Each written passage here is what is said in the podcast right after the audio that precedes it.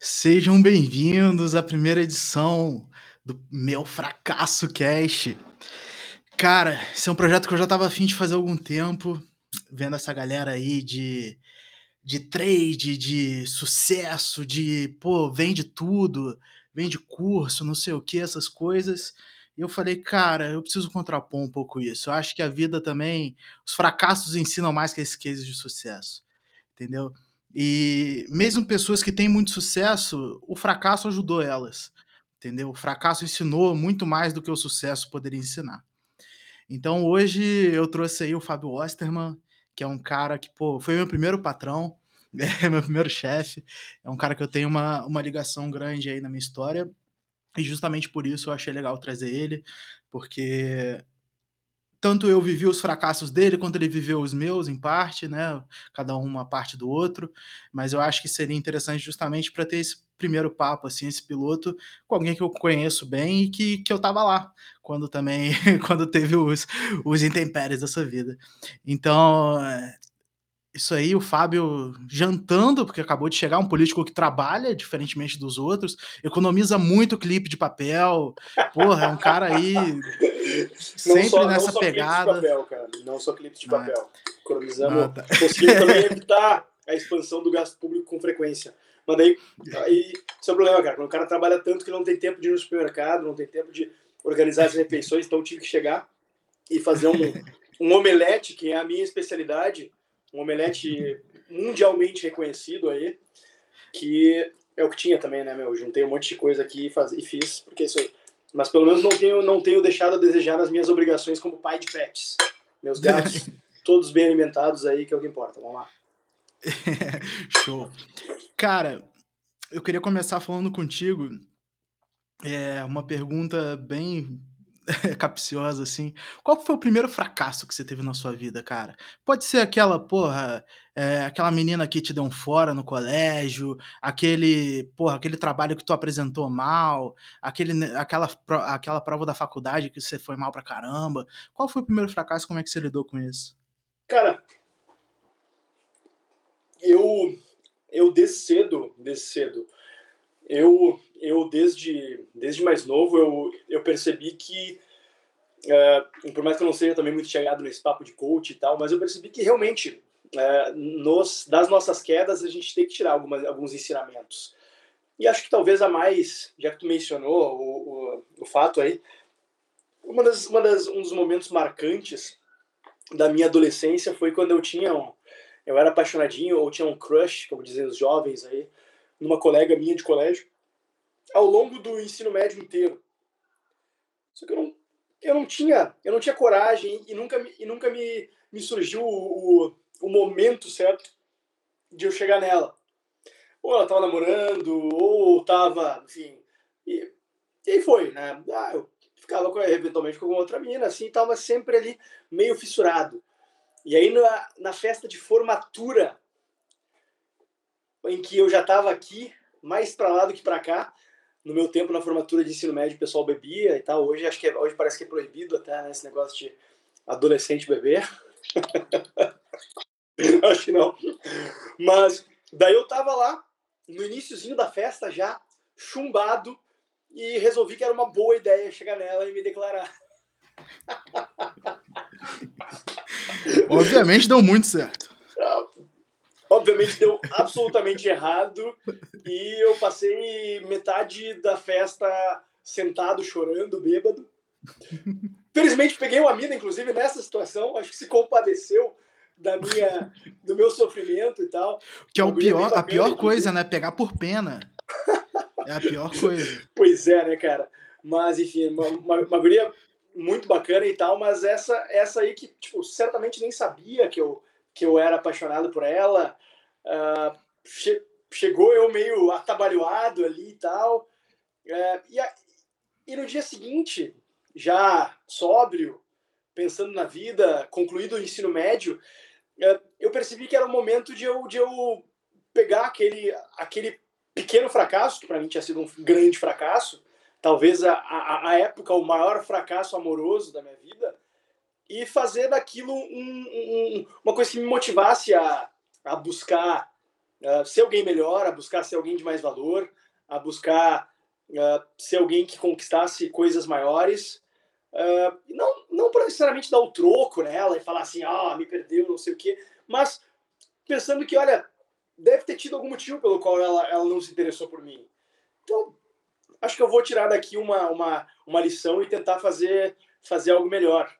Uh, um ano depois, eu tive mais uma desilusão amorosa que também eu usei como um, uma, um motivador para eu, eu ir além. Eu fazia cursinho, eu estava estudando para o vestibular em Direito e eu queria passar na Federal. E eu comecei a namorar uma menina da minha sala do cursinho que também queria fazer Direito. A gente estudava junto e tal, né? E aí, determinado dia, ela simplesmente, do nada, resolveu que queria acabar comigo. Eu fiquei, porra, minha primeira namorada acabando comigo às vésperas do vestibular. Faltava, tipo, sei lá, dois meses do vestibular. E daí eu, porra, fiquei, fiquei mal, fiquei mal por alguns dias, mas daí eu percebi, cara, preciso sacudir a poeira e ir adiante. E agora com uma motivação adicional. Porque como eu sabia que ela ia fazer vestibular para o mesmo curso que eu, mas eu sabia que dificilmente ela ia passar na federal, na URGS. Falei, eu preciso estudar o que eu não tinha estudado no resto do ano para garantir que eu passe e não seja colega dela, porque senão aí sim vai ser muito sofrimento. E também e também uma pontinha para eu mostrar para ela também que uh, eu era é exato, né? Enfim, um, uma, uma, uma necessidade adolescente de se provar, né? Na época eu tinha 17 para 18 anos. Uh, e, bom, eu, eu, passei, ela não passou eu nunca mais vi ela. Então, enfim. Mas eu, eu sempre busquei, desde, desde, que eu, desde que eu passei a ter um pouco mais de noção da vida, usar esses, esses, esses pequenos fracassos, uh, tanto pessoais quanto profissionais, que, enfim, que depois uh, passei por alguns também, uh, como, como um impulso para fazer alguma coisa mais produtiva, para me tornar uma pessoa melhor. Porque eu, eu, acho que. E eu, e, eu, eu acho muito bacana essa tua proposta aí de pegar pessoas, espero que tu pegue. Que tu entreviste pessoas, evidentemente, muito mais foda que eu, eu não sou. Enfim, não, não, não acho que eu seja uma referência, um exemplo, mas. Uh, porque todo mundo. É, é muito raro uma pessoa que não se fudeu na vida e que chegou a algum lugar de sucesso. A não ser que tenha sido com, com, com a bunda virada para a lua, seja um herdeiro, que tenha conseguido fazer tudo muito certo, mas todo mundo carrega consigo a sua dose de, de sofrimento, de lamentação, uh, por mais que, evidentemente, os sofrimentos de pessoas que realmente passam por situações de privação sejam incomparáveis com os meus, uh, um, um, um, um, guri de classe média que, enfim, teve as suas desilusões aí, mas, mas acho que é importante que cada um encontre dentro de si essa força e saiba o que quer fazer da vida, né? Uh, e eu, por mais que eu não soubesse exatamente o que eu queria fazer na vida, eu muito cedo percebi que, olha, eu, eu não acredito em Deus, e eu me, eu me descobri como, primeiro, primeiro ateu, aqueles ateu chato, adolescente, assim, uh, ali por volta dos, dos, dos 12 para 13 anos. Uh, tentei até estudar outras religiões para buscar entender se alguma delas respondia aos meus anseios, assim, minha, minha, minhas dúvidas existenciais, mas não, não encontrei e comecei a ficar quase deprimido em relação a isso, né? Uh, mas aí eu resolvi que, sinceramente, diante de tanta dúvida, acho que é melhor eu suspender meu juízo sobre isso e me preocupar com as questões mais mundanas e curtir a vida como um jovem normal e tentar pegar umas menininhas aí, uh, tomar um, tomar um trago na festa do final de semana, fumar um baseado, etc. E é isso aí. Surfar, na época eu surfava. É, hoje eu, hoje eu mal consigo entrar no mar, mas na época surfava. E é isso, né? Teve alguma merda que você fez jogando bola também, não fez? Você não se machucou jogando bola? Ah, já me machuquei várias assim. vezes. Já me machuquei várias vezes. Eu, eu jogava no time do colégio no, na adolescência e eu... A minha primeira grande lesão foi com de 13 para 14 anos, quando eu rompi o ligamento cruzado do joelho, jogando no quintal de casa, assim. E aí fiquei um ano andando de muleta e tal, chato pra caralho. Uh, rompi o ligamento do tornozelo, já, enfim, tive, já, já suturei o menisco, tudo isso antes dos 24 anos. Uhum. Então, minha carreira futebolística não foi muito longe, mas me ajudou também a entender um pouco o fato de que eu precisava me cuidar um pouco mais e cuidar da minha saúde, porque senão eu ia ficar. E é muito chato o cara não poder caminhar direito, né? O cara ficar. Uh, e eu tive essa experiência logo cedo, né? Quando, quando é, você descobre que não é super-homem também, né, é, cara? Com, não, mas com 13 anos, imagina, eu, não, eu, não, eu, eu fiquei um tempo sem poder descer pro recreio, pro intervalo com, com, com meus colegas, porque no meu colégio não tinha elevador e tal, eu tive que descer de escada, era um saco. Mas, uhum. mas, mas meu ponto era que. Até me perdi, cara, onde é que tava o meu ponto? Me relembra aí enquanto eu vou pegando mais uma garfada aqui no meu omelete. Não, mas eu acho que, que esse assunto aí tá maneiro. Vamos, vamos partir pro movimento liberal aí, cara. Quando que você entrou assim de fato? Quando você virou liberal foi, porra, porque assim, do quantos anos foram do momento que você falou, cara, entrei aqui no movimento, que eu imagino que você tenha entrado de fato mais ali com, olha, é o Marfim, não é? Não? Esse é o pudim. Não, Esse Marfim é o, gato da minha mãe. Ah, verdade. Marfim é o gato da minha mãe, esse é o pudim. esse é o meu. Uh, mas Quando qual foi entrei... o momento ali que você entrou até você virar deputado estadual? Foram quantos anos, cara? Eu imagino que seja a sua maior realização profissional, assim, realmente, né? Acho que você virava sim. há muito tempo. Uh, eu, quando, eu, quando, quando eu comecei a descobrir as ideias liberais, foi ali por, por volta de... Logo que eu entrei na faculdade, eu, eu, eu comecei a, a meio que a la louca, assim, buscar livros na biblioteca, em sebos, que onde, onde eu encontrasse resposta para as dúvidas sobre economia, sobre por que a nossa política era uma merda, etc. Uh, na época não tinha, imagina, mal tinha internet, né? não tinha rede social, não existia YouTube, não existia Google. O nosso buscador era o KD. O Yahoo já tinha, né? mas era muito rudimentar o negócio. E tu não encontrava muito conteúdo nas redes sociais sobre liberalismo. Então eu queria entender política, eu ia na, na, na no setor de política, de história, da biblioteca, e só encontrava livro esquerdista. Mas felizmente eu, eu tinha alguns colegas na faculdade que tinham encontrado alguma literatura liberal e estavam lendo por curiosidade, por indicação de amigos. E isso chegou em mim no início da faculdade. Então acho que foi ali por 2003, 2004, né? ou seja, uns bons 15, 14 anos antes de eu me eleger. Uh, e a partir do momento que eu, que eu, que eu, tipo, que me rolou aquele aha moment, assim, tipo assim, caralho, é isso? Uh, daí eu, eu resolvi que aquilo fazia muito sentido e aquelas premissas que eu tinha antes, típicas de jovens de esquerda, especialmente na época que eu ingressei na faculdade, né? Porque imagina, uh, eu, eu, eu entrei na faculdade no primeiro ano do governo Lula, então naquela época meio que tudo conspirava para esse caminho de, de para jovem jovem que se interessava por política uh, e que não tinha uma formação de casa, de pais assim que são de direita, etc. Que era o meu caso, meus pais eram pessoas que estavam preocupadas em, em ter uma vida melhor, em oferecer uma vida melhor para os filhos. Não eram pessoas que estavam uh, muito politizadas, né? eram pessoas que viam o Jornal Nacional, liam Veja, votavam mais à direita, mas não tinham muita noção uh, de política. E aí eu, eu entrei na faculdade meio acreditando naquelas bobagens de, do tipo ah, que os, os pobres são pobres porque os ricos são ricos. Os Estados Unidos são um vilão, o Brasil é um coitadinho que só não teve oportunidade de ter um desenvolvimento autônomo, etc. Aquela, aquela, aquela narrativa de professor de história. E aí eu fui, fui conhecendo as ideias liberais e fui, caralho. E aconteceu um negócio curioso, porque na mesma época eu sempre fui de ler vários livros é, em paralelo, assim, né? É, pela minha casa, inclusive. Quando tu vier me visitar aqui em Porto Alegre de novo, me mudei, não tô mais naquele apartamento ah. que ficou da outra vez. Mais é, humilde ou, ou, subiu de nível? Humilde, mais humilde, um mais pouquinho humilde. menor. É, que aquele era é. bonito também. Aquilo, aquilo, era bacana, mas, mas Ainda mais comparar com o que você estava em São Paulo antes. É verdade. É verdade. você não conhecia meu apartamento em São Paulo? Conheci, lá cara. Você é que pode né, chamar aquilo de apartamento, né? Mas eu, mas eu conheci. Depois, depois vamos falar disso. Vamos falar a gente disso. fala disso. Mas assim, ali, cara. Depois vamos aí, falar de quando, eu morei, de quando eu morei na Cracolândia. Mas aí, assim, vamos lá. O, a questão é que, porra, 15 anos, cara. Você já pensava na política nessa época?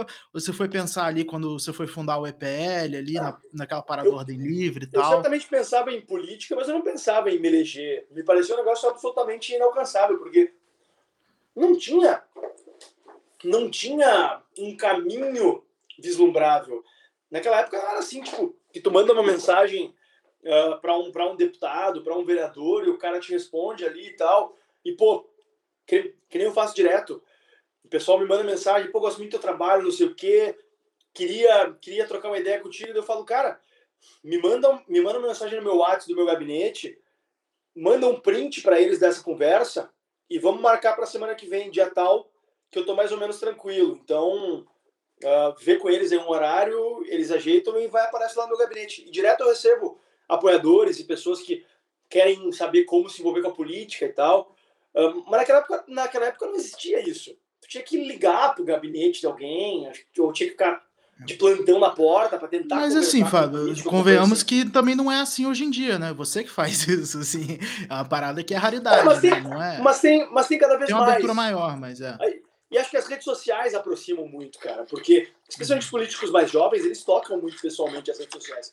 Nem todos tocam tão pessoalmente quanto eu, né, que uhum. toco muito pessoalmente, especialmente o meu, o meu Instagram, evidentemente é, o meu WhatsApp. biscoitando lá no Instagram, pá.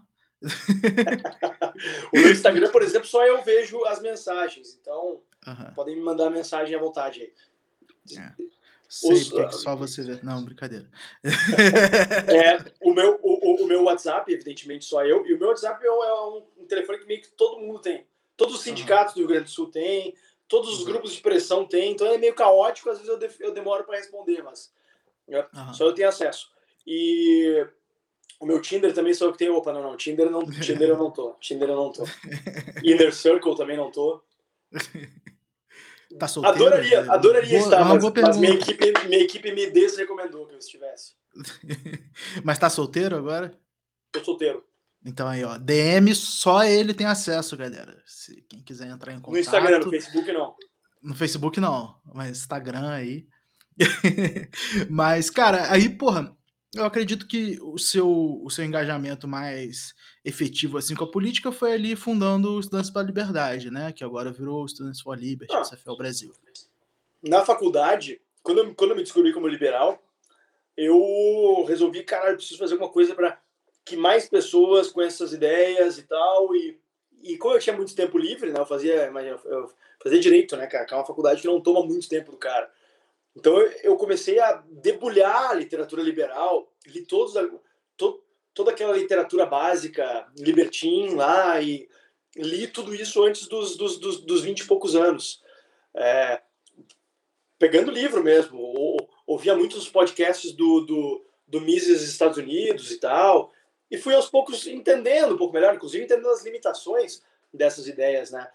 É, e aí, só, só, que na época meio que não tinha o que, o que fazer com isso. Porque era na época que as ideias liberais eram, tipo, absolutamente escanteadas. O pessoal nem, nem nos reconhecia como, como antagonistas, como inimigos, como ameaça, etc. Então era tipo assim, ah, na minha faculdade era o Fábio Osterman e, o, e uma meia dúzia de doido que anda com ele falando essas ideias malucas.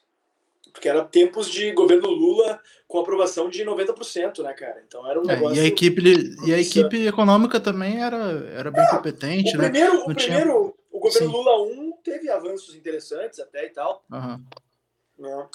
O problema foi ali a partir de 2000, 2008. É. Mas assim, não, não teria, não teria porquê, na, na época que você estava na faculdade, não teria porquê muito alguém ouvir outra ideia de economia, porque, assim, tinham muitos liberais no governo, então, porra, tinha o Lisboa, o Meirelles, o, o Levi, até, porra, o Palocci não era um liberal, mas ouviu os liberais e seguiu a cartilha liberal ali, do jeito que foi. É... E, e, foi isso, né? Aí, pô, não, tinha muito porquê alguém te ouvir é, naquela época, né? havia, né? Havia, havia uma condução da política monetária ortodoxa, uhum. mas dizer que a política econômica do governo Lula era liberal, acho que talvez, talvez seja um pouquinho tá. de exagero. Não, beleza. Mas ali, cara, eu acho que, que o mais interessante ali que rolou quando você foi se engajar mesmo foi a questão do PL, do Ordem Livre e do Liberdade na Estrada, né, cara? Que eu imagino que seja o maior pepino que você já teve na sua vida, Liberdade na Estrada, e que também seja gratificante, né? Cara, Liberdade na Estrada foi demais, foi divertido pra caralho. Me sinto muitas saudades desses tempos. Uhum. É, claro que não era tão legal quando às vezes a gente chegava nos lugares e tinha três pessoas para assistir a nossa palestra, quatro. É. Tudo bem que isso, é, isso acontecia mais quando eu não estava à frente do Ordem Livre, quando eu estava organizando as palestras lá por 2009, 2010, porque rolou Sim. o seguinte. Uh, Só para explicar, o, o, o, Liberdade na Estrada era um projeto que o, que o Fábio tinha ali no Ordem Livre, né? Ordem Livre tinha, Já é. começou, é, o Ordem Livre tinha, e era um projeto de porra, levar palestras para o Brasil inteiro sobre liberalismo. Então, é, porra, quanta, deve, cara, quantas cidades você já não deve ter ido para palestrar, ainda mais naquela época, né? Uh, então, assim, cara, era doideira, um orçamento baixíssimo, né? Era muito legal. Mas... E, e, a gente fazia chover com um pouquinho de dinheiro. E uhum. foi. E o, gran, o lance muito legal do Liberdade na Estrada é que o Liberdade na Estrada serviu para trazer junto uma geração de liberais que se envolveram aí de maneiras variadas, Brasil afora, criaram grupos, criaram iniciativas diversas aí. Uh, uma delas foi, foi o EPL, né?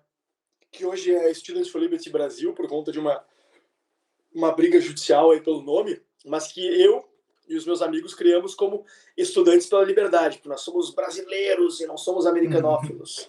Então, eu, eu, conheci, eu conheci o Students for Liberty lá nos Estados Unidos. Não, você lá... é americanófilo sim, Fábio. Eu sou americanófilo. Falando... Claro que eu sou você americanófilo. Tava... eu, tenho, eu tenho uma bandeira dos Estados Unidos guardada aqui. Até. Leva a Constituição no bolso. Eu sou um, um americanófilo, confesso. Tem, tem a Constituição aqui. Cadê minha Constituição? Enfim, tá por aqui.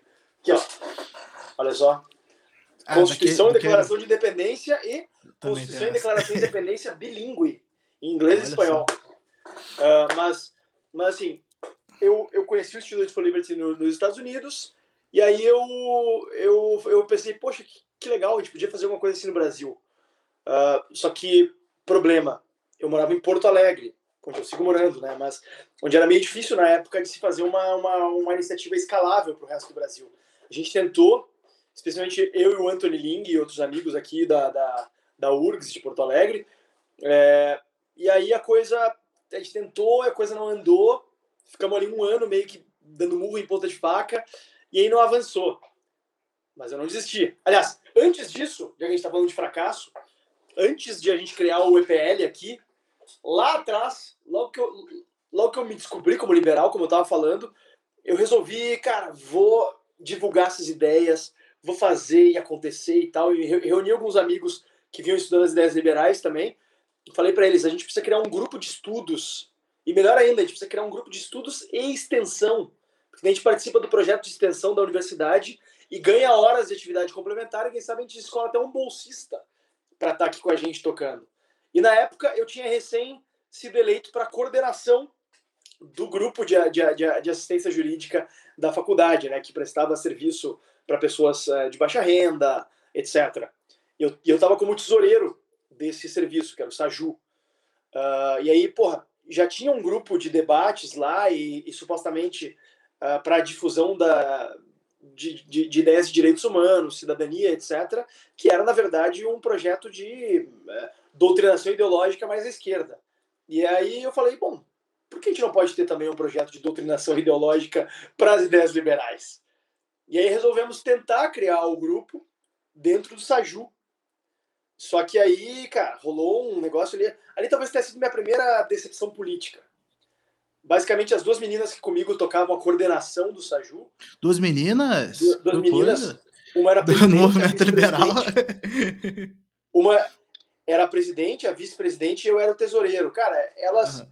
elas tramaram junto com, com, com o pessoal da esquerda lá para barrar a criação do nosso projeto. Ah. E, poxa, aquilo lá para mim foi, foi, foi uma traição muito clara, né? porque eu vinha conversando com uhum. elas e vinha defendendo a importância da gente ter mais pluralidade e tal. Nunca fui contra a existência desse outro projeto que fazia doutrinação ideológica de esquerda nas escolas e tal, porque eu achava que, poxa, acho que o pessoal está indo lá trazer debates, que acho que são importantes, não é o viés que eu gostaria. Participei desse outro grupo, inclusive, durante um tempo, mas não era o viés que eu me sentia confortável, mas deixa eu fazer também um outro projeto. Daí barraram. Daí, daí todo mundo ficou puto, o grupo acabou, mas eu não desisti. Uhum. Fiquei, fiquei de cara, não desisti. No ano é, mas seguinte... ali é, é foda, né, cara? Porque ali na faculdade, assim, porra, a galera de esquerda tem muito mais experiência que, que os liberais disso. Mas claro. muito mais. Me deram e, assim, um eles... de bola. Me deram não, é. É, eu, eu tenho um amigo que, que é da UJS. e ele foi, ele foi presidente do Centro Acadêmico aqui, do, da, da UFPR, de Economia. E, cara, ele falando assim que, pô, tinha umas chapas de liberal, mas, mano, não tem como. Não tem como chegar no nível dos caras. É, porra, é nó, é nó de estatuto, é coisa assim. Pô, tem, tem liber... o, eu lembro que algum tempo atrás, queria ganhar a Uni. Cara, faz outra parada, mano. Porque é um é, bagulho assim que ele já tem. Agora, né? Não, é. é então, justamente, é, é, é, mais mas... interessante, mas assim. É difícil. É, cara, difícil assim é pouco, tá ligado? É, é o fracasso na certa, assim. É óbvio que você aprende, é o que, o que eu, a premissa aqui é que você aprende com o fracasso. Vai lá, mete a cara. Não vai ganhar, mas mete a cara e aprende, tá ligado? Com isso. E aí, e eu resolvi criar um outro grupo com outros amigos, uhum. que aí era uma geração mais nova que a minha na faculdade. Porque o pessoal da minha idade falou assim: ah, foda-se, não, não queremos mais isso não queremos mais se envolver, vamos fazer nossos estágios, é, se preparar para concurso público, preparar para advogar, etc. Eu estava chegando perto do final da faculdade. E eu estava cada vez mais claro para mim que eu não queria ter uma carreira jurídica. Uhum. Na época eu comecei a trabalhar numa empresa da família, comecei a pensar em, em, em estudar para o concurso do, do, do Instituto do Rio Branco, para seguir carreira diplomática. E, em paralelo, aprofundando minha militância liberal, estudando mais, etc. Encontrei um novo grupo e falei, gurizada, vamos fazer um grupo. Eu era, eu era doido dos grupos, né? Vamos, vamos Você queria amigos? Você falou, caralho, não tem amigo liberal. Não tinha. não tinha amigos, só que meus amigos de esquerda tinham me ostracizado e meus amigos uhum. liberais não queriam fazer mais nada ligado a isso. É, daí, eu, daí eu arranjei outros amigos liberais que queriam fazer alguma coisa e a gente criou mais um grupo o Círculo de Estudos Roberto Campos, vulgo CERC, que marcou época na URGS lá.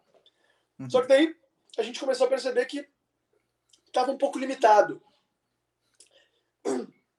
E que a gente precisava ter opa, estratégias em paralelo. E aí eu fui para os Estados Unidos, conheci a. Ah, aí. Conheci a, a, a, experiência do SFL, o Students for Liberty, e falei, cara, muito legal isso. Mas acho que a gente precisa ter uma separação. E dentro do nosso grupo tinha pessoas que queriam ter um projeto mais acadêmico e pessoas que queriam ter um projeto mais de proselitismo, de divulgação das ideias liberais, etc. E deu a ideia, olha só, pessoal, vamos fazer duas iniciativas. Uma vai se chamar, uma vai ser o Estudantes pela Liberdade, inspirado no SFL, e a outra vamos fazer finalmente um projeto de extensão fora do Saju, mas registrado diretamente na universidade. Aí também a gente já tinha pego um pouquinho de experiência, né? Eu estava, inclusive, já formado, mas o resto do pessoal, alguns estavam formados, outros não estavam. A gente fez um projeto de extensão chamado NEDEP, que acho que existe, existe até hoje, na real. Tem mais de 10 anos aí, uh, dando horas de atividade complementar, andaram tendo até bolsista há pouco tempo atrás, aí, realizando o nosso sonho antigo, mas sobre uma proposta de debate de políticas públicas não, não assim, uma, uma, um projeto de divulgação das ideias liberais, né? Uh, mas, até porque o projeto de divulgação das ideias liberais era o Estudantes pela Liberdade, que era uma maneira, uma tentativa nossa de ser fomentadores de grupos liberais Brasil afora e tal, uh, uma tentativa de criar uma rede. Daí, como eu estava falando antes, acabou não dando certo também. Porque, ah, eu estava formado, o Anthony estava se formando, o resto do pessoal estava também se formando, e aí, ah, vamos fazer outra coisa. E eu nunca gostei muito dessa ideia de, tipo assim, pô, eu sou. Eu sempre, sempre via com muita. Sempre via meio mal, assim, o pessoal de esquerda que fica participando de movimento estudantil até os 30 anos, uh, fica na faculdade um tempão. Eu nunca quis isso para mim. Me formei ali no tempo certo, uh, segui envolvido com o projeto de extensão, mas sempre falando, ó, oh, gurizada, vocês que estão na faculdade têm que tocar. Eu não quero ser o tiozão velho que fica, fica, fica participando das coisas aqui, tem que tocar minha vida de adulto, vida tá uhum. seguindo uhum. e vamos lá. Uh, e, aí, o, e aí o EPL acabou não, acabou não dando certo, até que eu participei de um seminário do Ordem Livre. Na época tinha os seminários de verão, não sei se chegou a participar. Participei. Tu participou que ano? No de inverno. Ah, não lembro. Só lembro que, que ah, foi uma doideira. Também, né? Teve uns de inverno também. É, eu não lembro se foi inverno ou se foi verão. Acho que foi inverno. Só lembro que doideira. É bem legal. Com dinheiro da Nauma, com dinheiro do pagador de impostos alemão, sempre bom. Exato. Faz falta o dinheiro da Nalma. Reparação histórica, né, cara? Reparação histórica. Mas aí, é, em 2012, no verão de 2012, rolou esse primeiro seminário, um seminário do Ordem Livre. E eu conheci o Diogo, Elisa, Magno. Né, de, eu, tinha, eu tinha sido estagiário do Diogo lá nos Estados Unidos em 2009. Quando eu fui para lá, eu passei um, um semestre estudando na Georgetown, depois de formado, ganhei uma bolsa do Instituto Ling. Eles selecionavam jovens que com perfil de liderança em área na área social, uh, empresarial e política. Eu estava meio que no meio assim de cada uma. Daí acho que gostaram do meu perfil uh, e me mandaram para lá. Daí fiquei mais um tempo, fui, fui estagiário do Diogo lá na Atlas no projeto de língua portuguesa, que era o Ordem Livre, que na época era mais um site, fazia as publicações e tal. E logo depois eles começaram a querer vir para o Brasil uh, e fazer esses seminários, de, esses seminários de verão, fazer um Liberdade na Estrada. O primeiro Liberdade na Estrada que eu fiz uh, foi depois desse seminário de verão em 2012, porque na metade daquele ano o Diogo me chamou para trabalhar com ele aqui no Brasil, para tocar as operações no Brasil. É, e aí a gente passou a fazer o Liberdade na Estrada. Mas espera aí que eu estou dando muita volta. Uh, daí, no, nesse seminário de verão de 2012, eu, no final do seminário, o pessoal propôs que vamos dividir aqui os grupos em, em divulgação das ideias liberais na mídia, na academia, é, entre estudantes e na política. Daí eu fui pro, pro de estudantes. E aí cheguei lá no grupo e tal, tava eu, tava o Juliano Torres.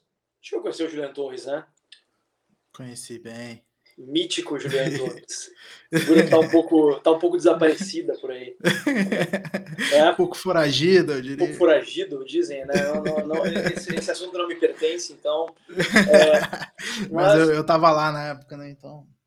Mas aí a gente, a gente tava no, no nosso grupo ali, eu falei, pessoal, o que vocês acham de a gente retomar esse projeto que eu e uns amigos lá no Rio Grande do Sul tentamos fazer uh, dois anos atrás?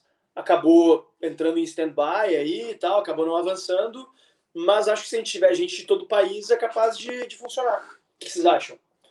Daí, tá, o Juliano se empolgou, se empolgaram, daí a gente apresentou e depois a gente começou a estruturar, saiu do seminário e começou a estruturar. Uh, daí eu só, eu só falei o seguinte, olha só, eu não, eu não quero tocar, tocar eu, sou, eu sou formado, estou trabalhando, tal, daí, daí resolveram me convidar para ser presidente do conselho no conselho consultivo ou deliberativo, não lembro exatamente da estrutura societária à época. Eu fiquei nessa posição, mais é, trazendo gente, apresentando uh, patrocinador e tal. E esse aqui é o Muffin. esse barrigão aqui. Uh, e aí eu, eu fiquei como presidente do conselho deliberativo, consultivo, enfim. E aí o EPL explodiu, né? Baita, uhum baita trabalho aí. Mesmo ressalvadas, ressalvadas as várias críticas que a gente pode e deve ter em relação ao Juliano e o que ele uhum. fez, a, acabou tendo uma importância ali no início para dar o start na organização, né? É, mas enfim. Uh, e aí, e eu, eu sempre tive muito isso, né, cara? Eu não, eu não queria ficar muito apegado à instituição e tal. Eu nunca gostei de fazer muito tempo as mesmas coisas. E, e sempre fui muito inquieto de querer é, fazer e, e, e, buscar ajudar onde eu achasse que dava para eu, eu, eu, eu contribuir com, com, com, alguma coisa que ajudasse a, a avançar a causa. Então, Mas você acha que em algum momento outras... esse negócio de, de ficar mudando sempre de organização e tal, você acha que em algum momento isso te prejudicou também? Você acha que. É... Porque assim, teve um momento que você acabou indo para o MBL, né? E que foi uma, eu não fui para o MBL. Não, você fundou, é verdade. Você fundou o MBL, contrário do que dizem as fontes oficiais hoje em dia, mas eu sei a história. Inclusive foi o cada Juliano, vez, Cada vez que eu vejo Kim Kataguiri, fundador do MBL, como assim, cara? Renan Santos, fundador ele, do MBL. Ele, sei lá, é eu acho engraçado isso, né, cara? Tipo, os caras terem que, que falar um negócio desse, assim, sendo que quem tava ali, quem acompanhou, sabe que não, não é verdade, né? Sempre quem, fundou, coisa... quem fundou o MBL foi eu, o França, o uhum. Juliano Torres e mais alguns amigos aí do, do movimento liberal que estavam em torno do EPL, Uhum. uh, o Raduano, o Ceará, enfim. Um monte de gente que. É, é que o, o MBL surgiu justamente por, pelo EPL não poder fazer ativismo político. Exato, né? exato, exato. Porque assim, o, o EPL é afiliado ao SFL, e o SFL lá tem uma. É, nos Estados Unidos tem uma legislação lá tributária que ele não pode fazer ativismo político, senão ele perde o, o privilégio tributário dele. Exato. Então o MBL surgiu por isso. E aí, pô, vocês foram convidar uns moleques lá de, do, do CU de São Paulo e, e, e eles tomaram conta. Não, tomaram mas, conta. Mas assim, é, eu, eu saí do MBL com uma sessão de vamos, vamos, vamos, contar desde o começo, mais ou tá. menos, assim, tá. porque eu acho que essa história do MBL rende bem. Pode ser, pode ser, pode ser. É, bom, foi, foi basicamente isso que tu, que tu resumiu, né? Uh, ali no, no, no, no, início de junho de 2013, o Brasil estava em convulsão, estava aquela loucura, estava tava um, uma sensação meio de revolução. A gente achava que ia junho de 2013, vamos derrubar o governo Dilma e vai ser uma loucura e não é só por 20 centavos e babá, e daí tudo acabou. Mas no meio disso, eu, como, como um empreendedor das ideias, quem dera, quem dera eu tivesse essas boas ideias para para empreendimentos empreendimentos comerciais, né? Eu já estaria rico. Mas essa vida de político honesto não é, não é, não é não paga tão bem. Mas enfim, é, eu eu no meio daquilo pensei, cara, a gente precisa aproveitar esse momento para pautar as ideias liberais e fazer alguma espécie de movimento. Daí comecei a falar com o pessoal do EPL, daí falaram assim, é, pois é, mas o EPL não pode. Deu, cara, vamos criar um movimento com, a partir do pessoal do EPL todo mundo querendo participar, querendo participar, não precisa ser pelo EPL. E aí, uh, uns amigos uns amigos do Nordeste tinham, tinham um canal no YouTube que era uma tentativa de criar um instituto, que era Instituto Brasil Livre. Daí eu, eu falei para os caras, o que vocês acham de, de a gente criar um negócio chamado Movimento Brasil Livre? Só que tem uma questão, esse pessoal tem o Instituto Brasil Livre, mas calma aí um pouquinho, que eu vou perguntar para eles aqui se eles se importam de a gente criar um movimento com esse nome. Falaram, não, super de boa e eu tenho todo, todos os registros dessas conversas, e todos os logs. É, eu salvei para poder usar no meu livro que eu ainda vou lançar. Olha Fiquem só. tranquilos que eu não vou, eu não vou fazer que nem o FHC, que vai publicar só os detalhes sórdidos quando ele morrer para não se incomodar. Vou publicar antes, mas não vai ser agora. Eu queria lançar ele para 2022, mas infelizmente ficou impossível. Mas eu passo Ah. alguns detalhes para vocês aqui. Uh, perguntei pro pessoal ah, se se importa de usar. Não, não, vai fundo. E tá, Movimento Brasil Livre, criei uma página. E quem duvida, só entrar no, no, no, na, na página do MBL, do Twitter e do Facebook. Que vocês vão ver quando é que foi criado. Foi criado em 2013. E tinha aquele logo feio pra caralho. Tem um monte de foto de É, vocês com aquele logo feio da fez, porra. É o. Não, mas ele, ele sabe que é feio. Ele sabe que Ele é feio. melhorou no, no design. E aí, com o tempo. Ah, e, e, evidentemente tá no log do Facebook lá que quem criou as redes sociais do MBL fui eu. né? Então, enfim, né? mas, mas, eu, mas eu, eu, eu nunca me preocupei muito com esse negócio de ah, é meu, é minha propriedade. Não, cara, não. Mas eu acho que a eu- filiputagem veio mais depois, né, cara? O quê? Que eles foram filha da puta com você, né? É, Eles cara, foram é. bem escrotos. Foram, foram, Então, foram. assim, Daí rolou Então, o seguinte: ah, a gente criou o MBL e a gente tentou surfar ali na onda de 2013, fizemos umas manifestações e tal, mas aí, mas aí assim como o negócio cresceu, acabou. uhum. Entrou julho e não tinha mais nenhum movimento. Acabou. Se perdeu, Black Bloc, daí a população saiu das ruas. E aí a gente meio que seguiu como uma página do Facebook, é, até ali depois das eleições de 2014. Ah, e aí, depois das eleições de 2014, eu chamei uns doidos lá, é, a- lá de São Paulo que tinham coordenado a campanha do tal de Paulo Batista, que ficou famoso por causa do raio privatizador, que na verdade é um personagem criado. É um cara que não, não, tipo, não tem nenhuma substância, né? O MBL, Pastor, né? Cara que... e o MBL atual virou, virou muito craque nisso, né? Em criar personagens artificiais. Aham. É, e aí eu conheci esse pessoal na campanha, ah, me chamaram para palestrar num evento, tal. Eles já acompanhavam o meu trabalho como divulgador das ideias liberais, na Ordem Livre e tal. Me chamaram para palestrar é, lá em, em, em Vinhedo, que é a cidade que eles moravam. Ah. Não, é Vinhedo, é Vinhedo. Vinhedo, Vinhedo, né? Eles tinham um movimento, um movimento meio fracassado lá chamado Renova, movimento Renova São Paulo. Que daí eles tinham Renova Vinhedo, Renova Valinhos. Mas foi o que virou o CNPJ do MBL depois. Até, é, exatamente, exatamente. E deu aquelas cagadas lá deles. Exatamente. Aqui tem uma história engraçada que eu vou contar sobre isso. Sobre uhum. quem é o dono da marca MBL. Envolve o Alexandre Frota. Envolve o Alexandre Frota. Fiquem ligados aí que essa história é boa. É, se, eu, se eu me perder aqui, me lembra de contar. Daí eu conheci esse pessoal assim, falei, pô, legal, um pessoal, um, um pessoal bacana e tal, um pessoal uh, proativo, agilizado, um jeito meio de picareta, assim, né? Mas eu tava também querendo, querendo relevar isso, né? Porque a gente queria muito ter um movimento, ter gente, uhum. ter gente boa, ter gente fazendo e acontecendo.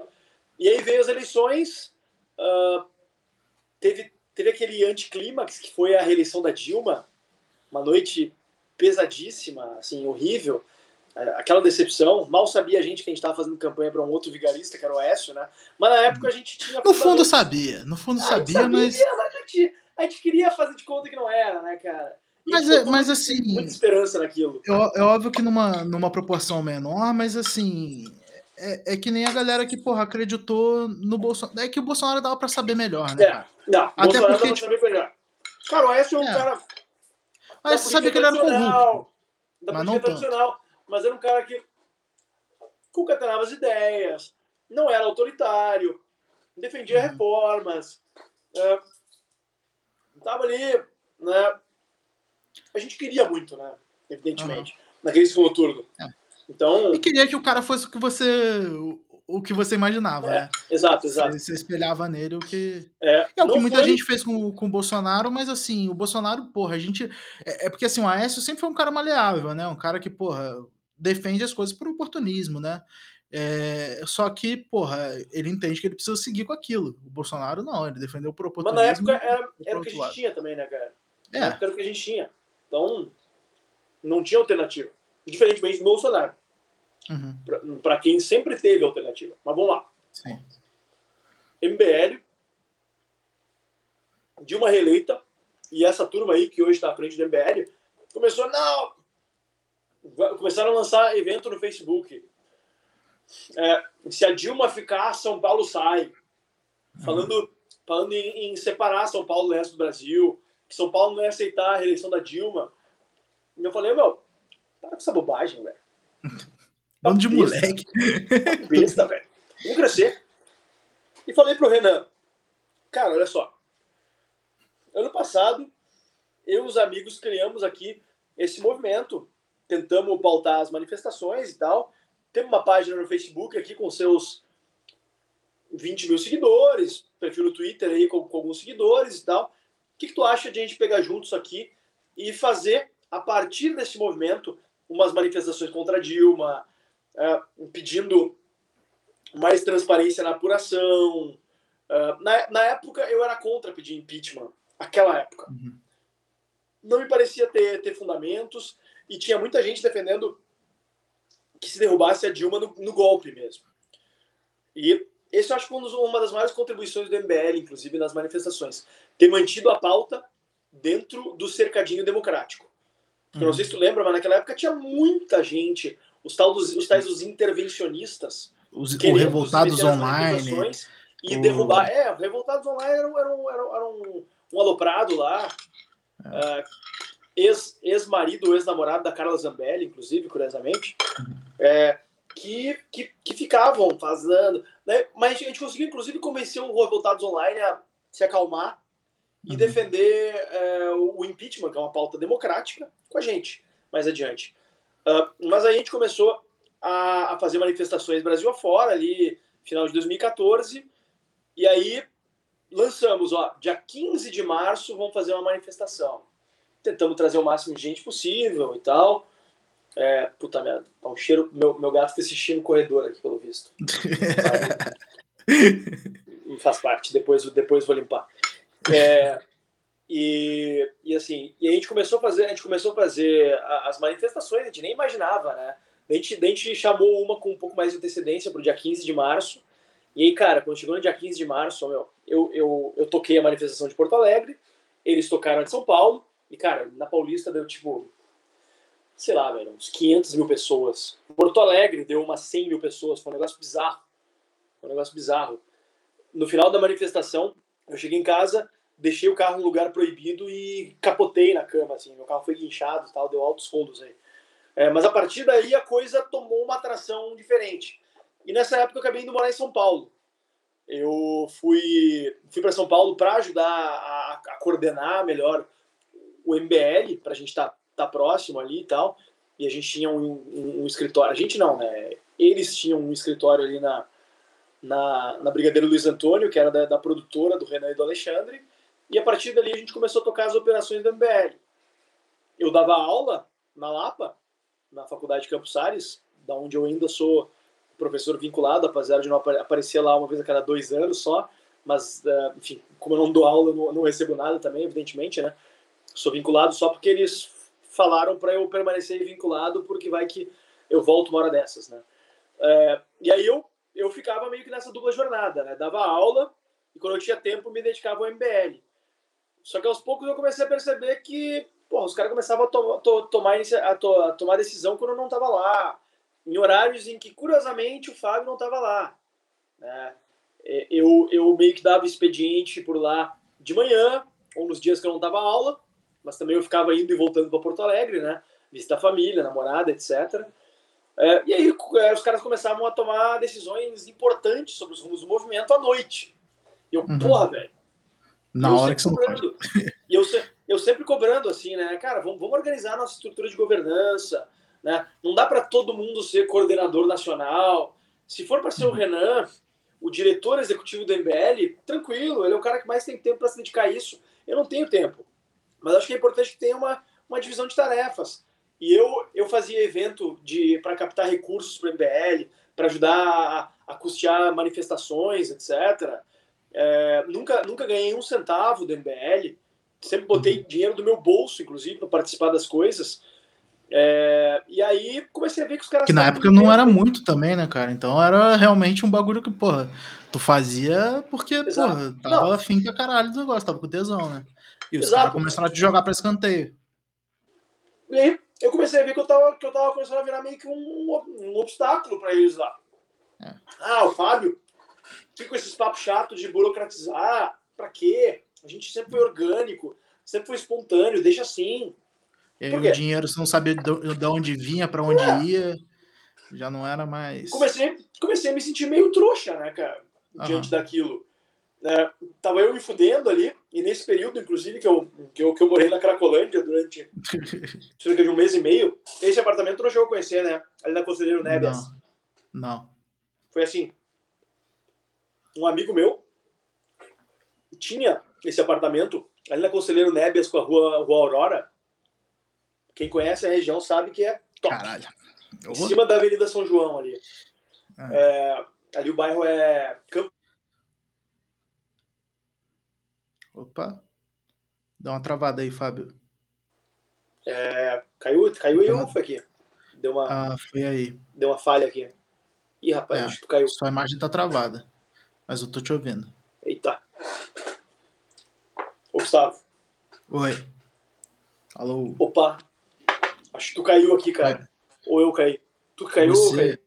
Cara, a sua imagem tá travada, mas eu te ouço. É Tira a câmera e bota de novo. Uhum.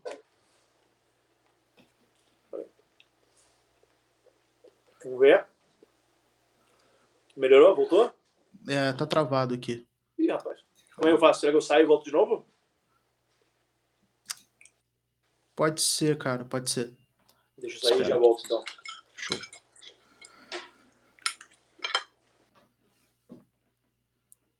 Bom, vai ficar assim aqui, ó. Eu dividido, enquanto o Fábio não volta aí. Uh, mas só um segundinho que ele já volta. Normal, tamo aí, porra, pandemia, o caralho é quatro, internet, quantas coisas do Zoom já não fudeu. Mas é isso, eu acho que o papo com ele é maneiro.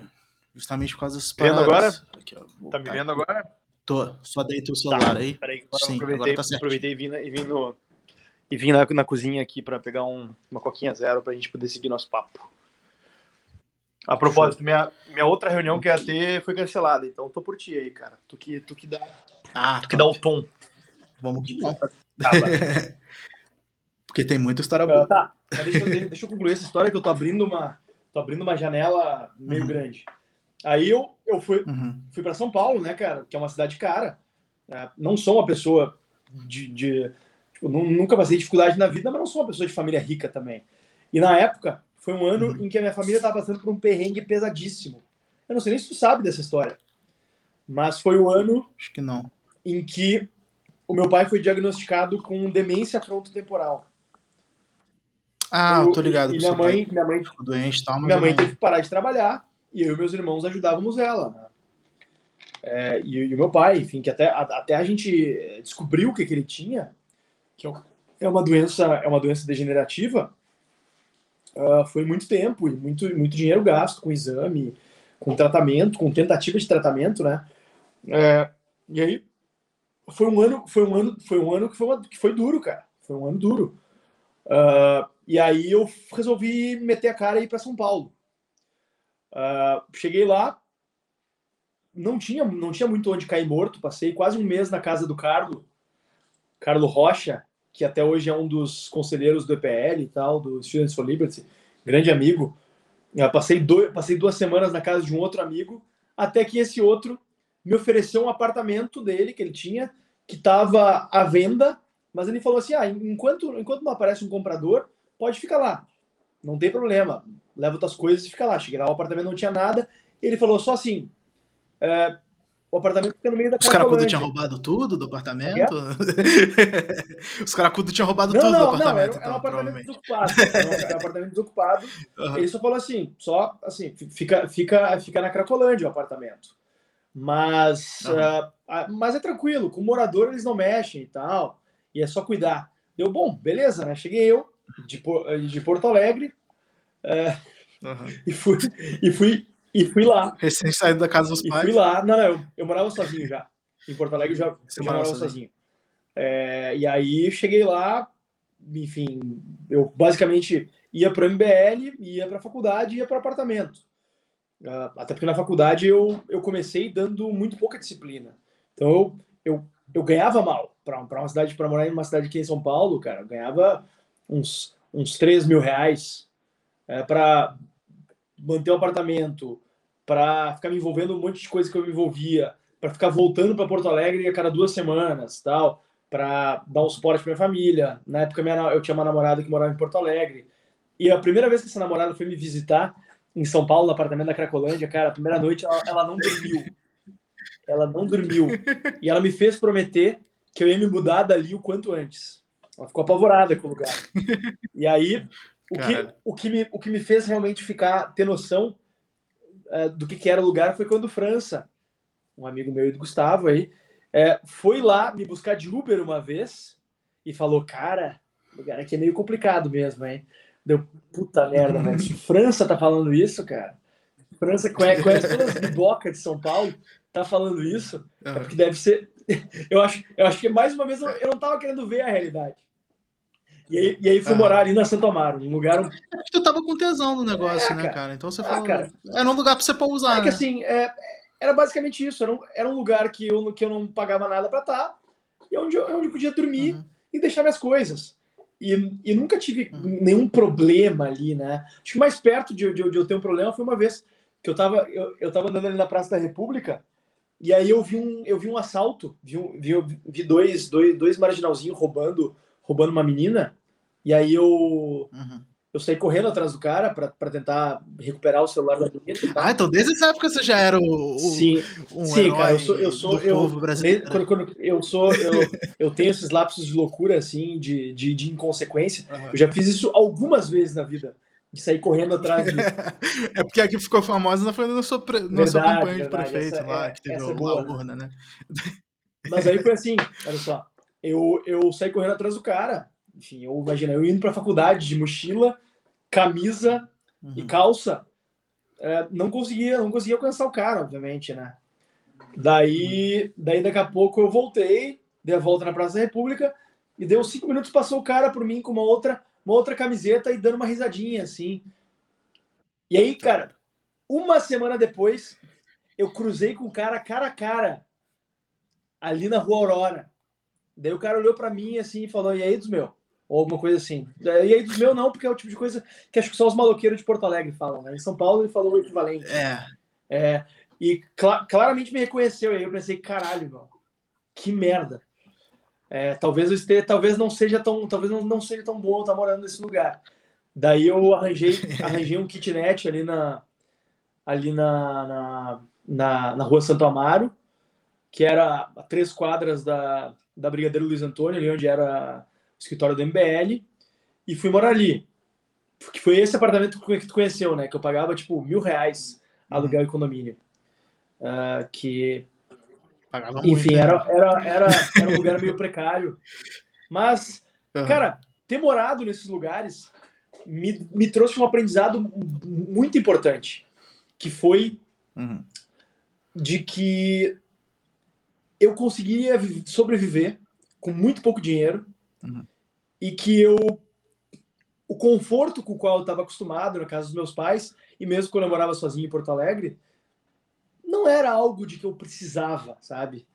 Não era, não, uhum. não era algo, algo fundamental para eu ser feliz. Porque eu estava fazendo duas coisas que eu gostava muito, que era dar aula uhum. e me engajar num, num, projeto que eu acreditava, até que eu parei de acreditar e finalmente saí do MBL. É, saí, mas, enfim, saí de boa e tal. O pessoal até queria que eu ficasse, tipo, uhum. como um intelectual do movimento, escrevendo artigo, uhum. gravando vídeo, etc. É, tentando. É, mas, mas, eu falei, cara, assim, é, eu não quero ficar botando minha cara em nome de um projeto que eu, que eu não acredito. Que eu não acredito, não. Uhum. Em nome de projeto que eu não tenho ingerência. E que eu, uhum. eu, eu já tinha algumas alguns receios em relação às pessoas que estavam ali à frente, né? É, que uhum. claramente tinham uma disposição maior a fazer coisas é, eticamente questionáveis do que eu. É, eu, eu não estava afim de ficar me envolvendo com o Eduardo Cunha, uh, com a galera uhum. do, do, lado podre da política, com o Paulinho da Força, etc. Né? Eu, eu, uhum. eu achava que a gente não podia conceder esses caras a, a, a, a diretriz da, da, da, da, nossa agenda. Né? E, e, e, eu, e eu sempre fui muito crítico em relação a, a gente trazer todo tipo de reacionário para dentro do movimento simplesmente porque fossem antipetistas.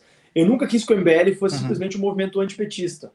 É, eu defendia que o MBL tinha que ser a vanguarda liberal, tinha que ser uma força civilizatória, uhum.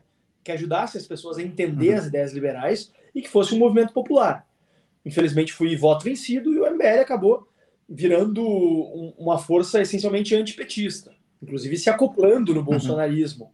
Né? Eles eram muito próximos à época de Eduardo Bolsonaro e companhia e tal gente que eu já via que não tinha muito a ver comigo. Chamava para discursar no é, palanque. Exatamente. Essa galera aí, que eu, que eu via que, que, eu, que, não, que não tinha muito a ver com o que eu acreditava. Mas aí eu cheguei à conclusão de que, olha, talvez tenha chegado tenha chegado a minha hora de dizer de dizer adeus aqui e de seguir minha vida. E no final de 2015 eu estava voltando para o Rio Grande do Sul. Uh, eu tava, eu uhum. tinha recebido uma proposta para dar aula aqui numa universidade daqui uma excelente proposta e tal, e estava afim de voltar, não queria mais ficar em São Paulo, tinha cansado da minha vida de pouco conforto ali. É... mas estava de boa. É, e aí surgiu uma possibilidade muito interessante, que foi o pessoal do PSL.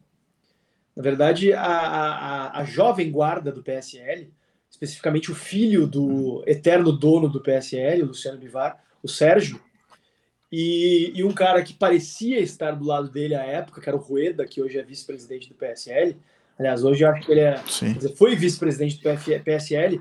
Hoje, hoje, pelas últimas que eu li, a irmã dele é a tesoureira do União Brasil. É, e eles, eles me chamaram para conversar e tal, para pedir minha opinião sobre é, como fazer um, um, um, partido liberal e tal. A época eles sabiam que eu estava bastante descontente com o Novo, eu tinha sido coordenador estadual do Novo, mas quando eu fui para São Paulo eu, eu, eu larguei também. Mas tinha saído de boa, né? Mas estava descontente, estava um pouco descontente uhum. com o excesso de centralização, com uma certa falta de ambição também que eu via. Mas eu estava numa posição assim. Eu, eu, eu achava que o Novo era pouco ambicioso e que o MBL era ambicioso demais. E aí, e aí eu, esse pessoal do PSL me chamou para conversar, eu apresentei algumas ideias, falei para eles algumas opiniões, eles gostaram e pediram para eu fazer um projeto. E eles gostaram tanto do projeto, eu, eu e o França, a gente pensou num projeto de, de renovação e de re, re, re, remodulação completa do PSL como um é, porque liberal. no começo era só uma propaganda, é. né? No começo, tipo, porque até foi, eu não sei se você sabe, mas foi eu que respondi o e-mail. Isso, é... do Mercado Popular. foi assinado isso, por isso, isso, isso. Eles, eles mandaram, mandaram, eles mandaram mensagem para o Mercado Popular, daí passaram por França o contato, ele sentou para é, conversar com eles. É... E aí. Foi, foi mais ou menos isso. e aí, é, daí o França me chamou para conversar com eles. Por causa do meu, meu envolvimento uhum. com o movimento, movimento liberal. Que eu tava saindo, tava saindo. É, mas rolou propaganda antes de, de ter o Livres, de fato, rolou é, propaganda, né? rolou... né? Que era pelo imposto único. É, é, é, exato. Que, que, que já era um sinal interessante de que eles estavam querendo fazer alguma coisa diferente uhum. ali, né? Deixa eu virar a câmera aqui. Uhum. É, e aí, uh, me chamaram para conversar e tal, e gostaram tanto das ideias que a gente estava apresentando que me convidaram para ser o diretor executivo da Fundação Educacional do PSL. Né? Pessoal que não sabe, no Brasil todo partido político é obrigado por lei a ter uma fundação educacional que é mantida por recursos públicos e tal. Inclusive é, é, é, a única coisa que o novo é obrigado a alocar recurso público, não, não dá para devolver. 5% do fundo partidário tem que ir para a fundação. Uh, e aí, daí eu fiquei de pensar e tal. Inclusive, perguntei a opinião do Renan à época sobre isso. A gente mantinha uma boa relação, se falava com frequência. Uh, apesar das, das, divergências, eu respeitava ele e torcia pelo sucesso do, do MBL. Uh, ah, mesmo depois de eu ter saído do MBL, eu seguindo nas manifestações e tal, só tinha deixado a coordenação, estava nos grupos ali ainda o pessoal gostava de mim. Daí o Renan, ah, não confio muito nesse pessoal, porque a gente tinha já tido um diálogo inicial do MBL com o PSL que não tinha avançado. Isso tinha acontecido em julho, em junho de 2015. Antes de eles mandarem e-mail para o Mercado Popular, inclusive. A coisa não avançou. Uhum. É... E aí o Renan, ah, eu não confio muito nesses caras aí, mas toca ficha, vai lá. Tá? Acho que tem que, tem que ocupar os espaços mesmo e tem que levar as ideias Depois foram confiar no Patriota, né? No DEM. Né? É, pois é, pois é. é, é, é nessa galera dá pra confiar, né? E aí, é. ou, ou mesmo no MBL, né? Porque o Rubinho recentemente se, se filiou no. No MBL, não, no PSL. O Rubinho recentemente se filiou uhum. no PSL, né? Negócio é sério? É, e, e, mais gente do MBL se filiou no PSL recentemente em São Paulo, andando com a turma do Bozella lá, enfim. É, daí, uh, daí, daí falou, não, é, Márcio toca ficha aí, né? Daí, eu acho que quando ele percebeu que não era só fogo de palha, que era um projeto ambicioso, grande, que aí sim, em janeiro ou fevereiro daquele ano, a gente fez uma propaganda foda pra TV, uma propaganda, uhum. assim, com uma animaçãozinha massa e tudo mais, e daí em janeiro de 2016 a gente lançou o projeto, e a gente começou a tomar os uhum. diretórios estaduais, aí eles ficaram putos.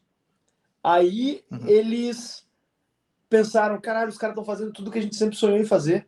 Porque o MBL sempre quis ter uhum. um partido político. Sempre quis. E até hoje, até não, hoje conseguiu. não conseguiu. né? É, é. Uma, uma, uma, uma similaridade entre o MBL e Bolsonaro, né? Gostam é. de destruir projetos políticos alheios, mas gostam de detratar os projetos políticos alheios, mas na hora de sentar para fazer um partido político, não, não conseguem, né? Mas enfim. Daí, quando eles viram que a gente estava à frente de um projeto daquela dimensão, os caras ficaram putos. Começaram a expulsar as uhum. lideranças do MBL que se filiaram ao PSL. Começaram a perseguir uhum. lideranças do MBL. Isso, várias pessoas foram perseguidas. E eu, porra, cara, vocês uhum. estão malucos? E, começaram a me detratar, me detratar, a me tratar que nem, que nem, que nem, uhum. que nem um inimigo. E aí, uhum. fiquei puto também. Mas foi nessa época que eles começaram a trocar a história, de falar que eles fundaram é, e tal? Ainda pra... não, porque ficava muito na cara. Uhum. Eu acho que eles começaram a, uhum. isso aí ali por, ali por 2018 e tal, um pouco mais adiante.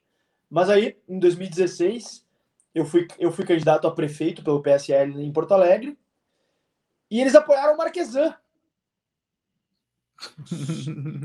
Só de sacanagem comigo, de, de, tanta raiva que os caras tinham de mim. Foda-se, né? É, e antes disso eu tive a alegria de te ter como meu estagiário, rapaz. Como que foi essa experiência aí? Conta aí pra galera. Primeiro patrão. Cara, foi bom pra caralho, porque assim.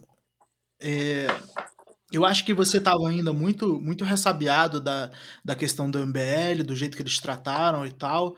E naquele momento você estava com o pé muito mais no chão, sabe? De, de como lidar com lideranças políticas, como lidar com esse tipo de coisa. E eu acho que foi interessante a forma como você lidou com as coisas, justamente pelo seu erro do passado. Então, pelo, pelo fracasso que você teve ali de, de lidar com a galera do MBL, assim, de, porra, tomar, tomar um pé na bunda dos moleques, entendeu? É, não, é, Você acha que você tava, tipo, verdade, eu, meio- eu, não, saí, eu só, só falando com as palavras, só pra te eu um saí pouco. antes que eu fosse sair, podemos dizer assim, né? Porque tava, tava, tava se criando Não, é. um clima que daqui a pouco os caras realmente iam me expulsar. De tão inconveniente que eu tava sendo ali pros planos deles. E daí eu resolvi, ó, tô saindo, vamos, vamos seguir amigo, cada um no seu quadrado e vida segue. Né? E aí foi isso. E aí, cara, eu acho que ali foi, foi uma parada interessante, porque assim, a gente tinha um dinheiro, o dinheiro do pagador de imposto brasileiro, né? Que era destinado Glorioso pagador de impostos. a, a, no- a instituição lá, a funda- grande fundação Abraham Fundação Lincoln. Abraham Lincoln. E aí, porra, a gente conseguia. Eu ali com meu salário de estagiário de mil reais, PJ. a gente conseguia fazer muita É, a coisa, gente cara, fez, legal. a gente fez a tipo gente fundou o na Livres de São Estrada, a Paulo. gente fez o... Como é que era o nome? É, Era Livres na Estrada? Talvez fosse Livres na Estrada, não tô lembrado. acho que era isso. A gente fez um, um seminário de lideranças também ali em, ali em Mairiporã, que foi bacana. Ah, que a gente, Mas assim, a gente não elegeu quase Não, ninguém. não, é- foi é, a ali. gente não elegeu. é, tipo, quem, quem foi eleito não foram as lideranças liberais É, que a gente foram- botou, era a gente que estava no partido exato. e a gente conseguiu trazer para o nosso Isso, lado, isso, né? isso, isso. Então foi uma parada Então, ali. assim, Eu acho que, eu acho que assim, e, e querendo ou não, porra, tu tava meio que coordenando, tipo, você acabou saindo para ir para prefeito. Mas naquela época ali, várias pré-campanhas, você tava de olho nas pré-campanhas, assim e tal, e foi uma escola muito Foi. grande para você não, também, sem né? dúvidas, cara. Mas também foi uma, foi uma hora ótima para ver ali quem que, quem que dá para confiar, quem não dá. É óbvio que você já tinha uma experiência é, grande de movimento liberal tal, que, pô, todo movimento político, cara, tem gente que te passa a Certo, perna, certamente, tem gente que. E assim, a gente aprende muito com isso, Certamente. sabe? As pessoas que entram, entram no nosso caminho, e, porra, mesmo que você. é, mesmo que você faça as coisas corretas, porque você, porra, pelo menos o, o, que, o que foi comigo e com todo mundo que, que fala, porra, você sempre foi um cara muito correto. Nunca quis passar a perna em ninguém, sempre quis fazer o seu sempre quis fazer as coisas do jeito certo. Sem. Ah, cara, sem... eu, eu sou, eu, sou tido, eu sou tido como uma pessoa difícil. E eu realmente não acho que eu sou a pessoa mais fácil do mundo. É. porque eu sou um cara que gosta de falar Aham. o que eu penso. Ah, como, como bom gaúcho, eu sou, eu sou meio grosso também. Né? E tem gente que não lida muito bem com isso. Com, com, com, É, eu, eu lidava bem, porque eu, eu, achava você bem direto comigo nos feedbacks, assim, e eu curtia, cara. Tipo, nunca, nunca se, Tipo, é óbvio que isso te prejudica em alguns momentos da vida, e hoje na política você deve ter aprendido que às vezes é melhor você agir com mais, com mais diplomacia. mais prudência, né? Sem dúvida, É. sem dúvida. Mas assim, a- ali naquele momento, porra, foi um aprendizado muito grande pra mim. Primeiro porque eu tive muita chance de fazer cagada de boa, sabe? Não tava lidando com, com dinheiro de empresa, eu tava querendo ou não com dinheiro do pagador de imposto. Quando você é um moleque, você é bem irresponsável. Então, assim, eu, eu fiz muita cagada ali. E, e assim, só que eu tinha. Cara, eu tinha você que era um cara muito foda pra me ajudar e você realmente queria, queria me ajudar, entendeu? Você via ali uma oportunidade de ajudar alguém é, que estava começando e que, porra, podia te ajudar e, e não um competidor, não alguém, porra, que você, que você passaria para trás ou coisa assim. Não, você queria que eu tivesse junto, crescesse junto com você. Então foi um negócio bom pra caralho. É, você só me abandonou depois para ir para prefeito, mas tudo bem. Pois é, quando eu fui, Perdoa. quando eu fui, quando eu fui ser candidato a prefeito aqui em Porto Alegre, daí, evidentemente eu tive que deixar de morar em São Paulo, né? Até porque fica meio chato É, eu ser candidato a prefeito de Porto Alegre morando em São Paulo. daí eu voltei para Porto Alegre. é, e você era presidente do, era presidente estadual do, do PSL do Rio diretório Grande estadual. do Sul, exatamente. Já tinha dado aquelas merda lá que os caras tentaram te tirar, não tentaram? Da É, rolou- e tal, rolou- antes Rolou de dar assim, merda. só. A gente tentou fazer ir pela via diplomática. Daí eu sentei com a velha lá que era presidente aqui. é, sentei, conversei com ela, falei, olha, a gente está trazendo uma nova, nova, nova ideia. pro, pro partido e tal, a gente queria chamar vocês para construir com a gente. Ah, que legal, não sei o quê. E aí falavam que legal, não sei o quê, e daí virava as costas e ia fazer. Ia trazer um monte de vagabundo pro partido, defendia umas ideias nada a ver. A gota d'água foi quando eles resolveram, sem nos avisar, fazer a propaganda política do partido no Rio Grande do Sul, um negócio absolutamente nada a ver com o que a gente estava com o que a gente estava trabalhando, botando uma galera absolutamente nada a ver, uns picareta para aparecer na TV. Eu uhum. eu estava na época como presidente municipal de Porto Alegre, que a gente resolveu, ah, em, em, enquanto não a gente não resolve a questão estadual, vamos já se posicionando em Porto Alegre, porque é a eleição é, na qual a gente vai poder se envolver, que vai ser 2016, e vamos deixar essa mulher aqui, é, que era presidente estadual, ali enquanto não termina o, o prazo da comissão provisória. Quando terminar o prazo da comissão provisória, a gente simplesmente não, resolve, não renova e toca adiante. E o Luciano Bivar não queria, não queria muita treta. É, enfim. É porque assim, a gente, a gente controlava, entre é. aspas, é. o partido, porque na prática, os caras da velha política no, no, davam baile é na Luciano, gente. É que o Luciano tinha, tinha uns acordos com os caras que a gente não, que a gente não tinha como entender a, a profundidade, é. né? É... É, eu, lembro, eu lembro até na campanha para vereador em São Paulo, é, o cara que era o presidente municipal do, do PSL, eu não vou citar o nome porque eu não quero ser processado, porque esses caras são foda. Mas assim, ele chegou e falou assim: ó, galera, na, na reunião municipal, não tava lá, mas me falaram. A gente tinha um candidato, que era o Felipe uhum. Né? E aí, porra, estavam dividindo o tempo de TV, que era pouca coisa, sei lá, uns 40 segundos, assim. Aí ele falou, galera, como é pouco tempo, a gente vai botar uma propaganda do partido. Entendeu? Pra, porra, não vai dar para todo mundo, vai ser um negócio muito rápido tal, não vai ser legal. Aí, beleza, votaram isso, não sei o que, aprovado, tranquilo. Chegou lá, o maluco meteu 40 segundos dele. clássico, clássico. Então, assim, cara, é, é foda. Eu, eu, acho que ali você deve ter aprendido muito a confi não confiar sim, nessa sim, cobra criada de partido, Sem dúvidas, né? cara. Mas aí, aí botaram, botaram é, essa propaganda só com a velha guarda, uma estética horrível, totalmente diferente do que a gente estava querendo trazer. Daí eu, eu peguei e levei, levei pro pessoal, levei pro Sérgio, pro Rueda. A gente tinha tipo um conselho do Livres, né? Que era o conselho de renovação e tal. E falei, pô, pessoal, não tem mais como. Daí a gente foi pro confronto e eu assumi a presidência estadual. Uh, e aí, quando eu, quando eu fui candidato a, a prefeito, uh, eu já era o presidente estadual aqui. E aí segui trabalhando na fundação do partido, rodando o país, dando palestra depois da campanha, etc. É, e a gente estava avançando com o PSL. Tu, tu daí passou a trabalhar com o tu trabalhou com o Diogo durante um tempo, né? O Diogo Costa. É, não, eu trabalhei com o Mano. É. Quando eu, eu saí para trabalhar na CFL e aí a, o Diogo entrou e aí entrou atuando. Isso, isso, é. Uh, daí o Mano, o Mano é, a gente trabalhava na fundação, o França como consultor, daí ele fazia outras coisas também, ele, ele era advogado na época, ainda, quer dizer, ele segue sendo advogado, mas não trabalha mais como advogado. O Mano como, como designer e comunicação, etc. Acho que o Mano ainda não estava trabalhando em São uhum. Paulo, depois que ele veio para São Paulo, uhum. é, e, está desde então. É, e aí a gente, ao longo de 2017, o projeto cresceu muito, a gente trouxe muita gente, é, trouxe muita gente boa e tal, e começou a realmente começar a fazer uma sombra para o novo, inclusive. No final de 2017, uhum.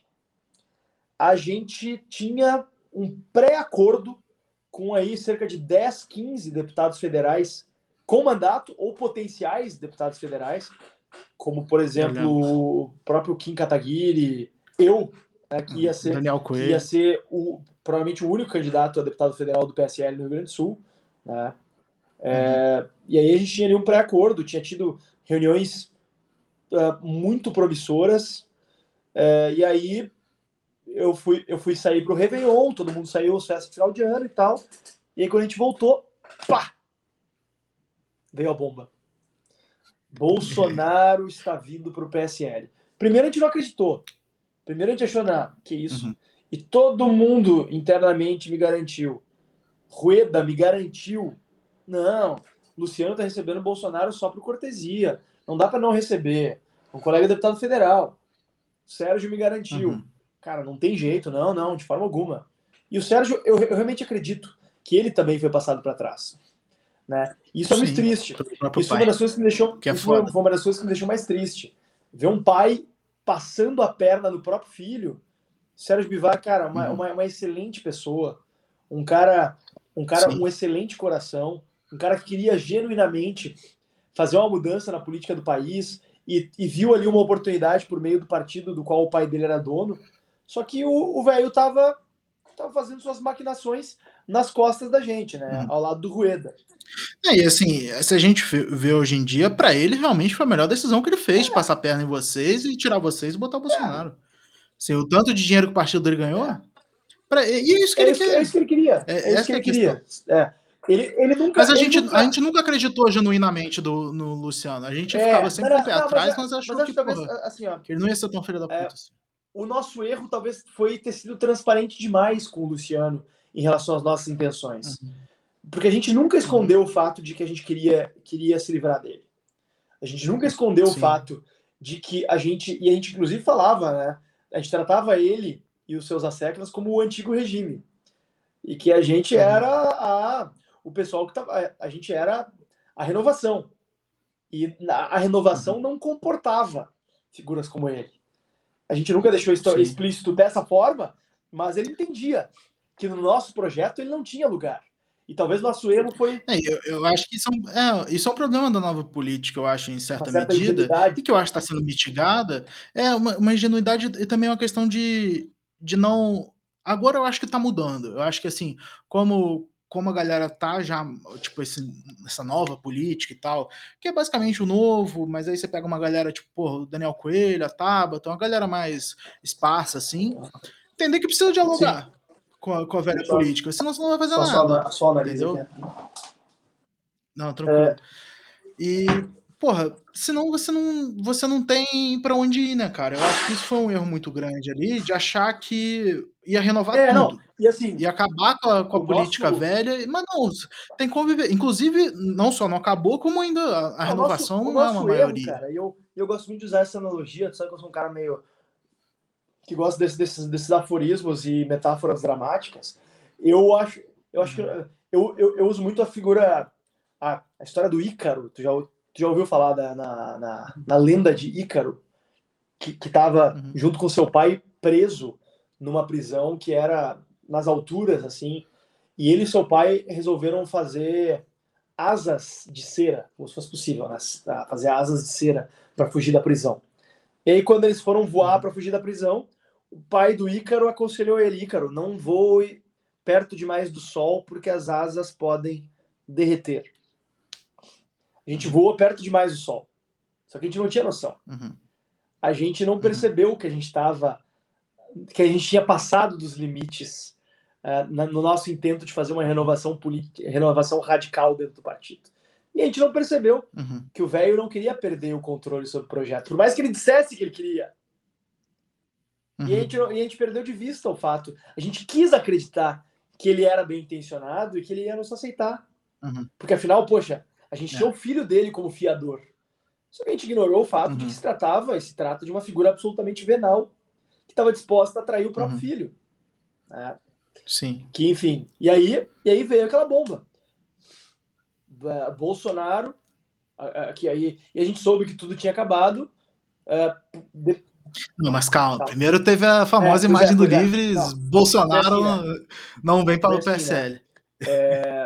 no- Que aquilo é uma parada que assombra em dezembro, hoje, né? em dezembro começaram os boatos de que o Bolsonaro estaria Ah. negociando com o PSL. Na época, na época ele estava com, o- com o Patriota. Ele estava afiliado no Patriota, inclusive, salvo engano. Não, já acho que ele não estava afiliado no Patriota. Eu acho que ele estava no PSC. Mas teve essa parada lá de mudar É, tal. o, Que não era Exato, patriota na era época, né? Era, algum- era PTN, talvez, ou PTC. É, o, o nome, o partido mudou de nome Mudou para receber receber, Bolsonaro. ele, mas aí. Ah, quem estava à frente, É. quem tava à frente do, do- da renovação do Patriota era o Bernardo Santoro. Era o Bernardo, é o Bernardo Santoro.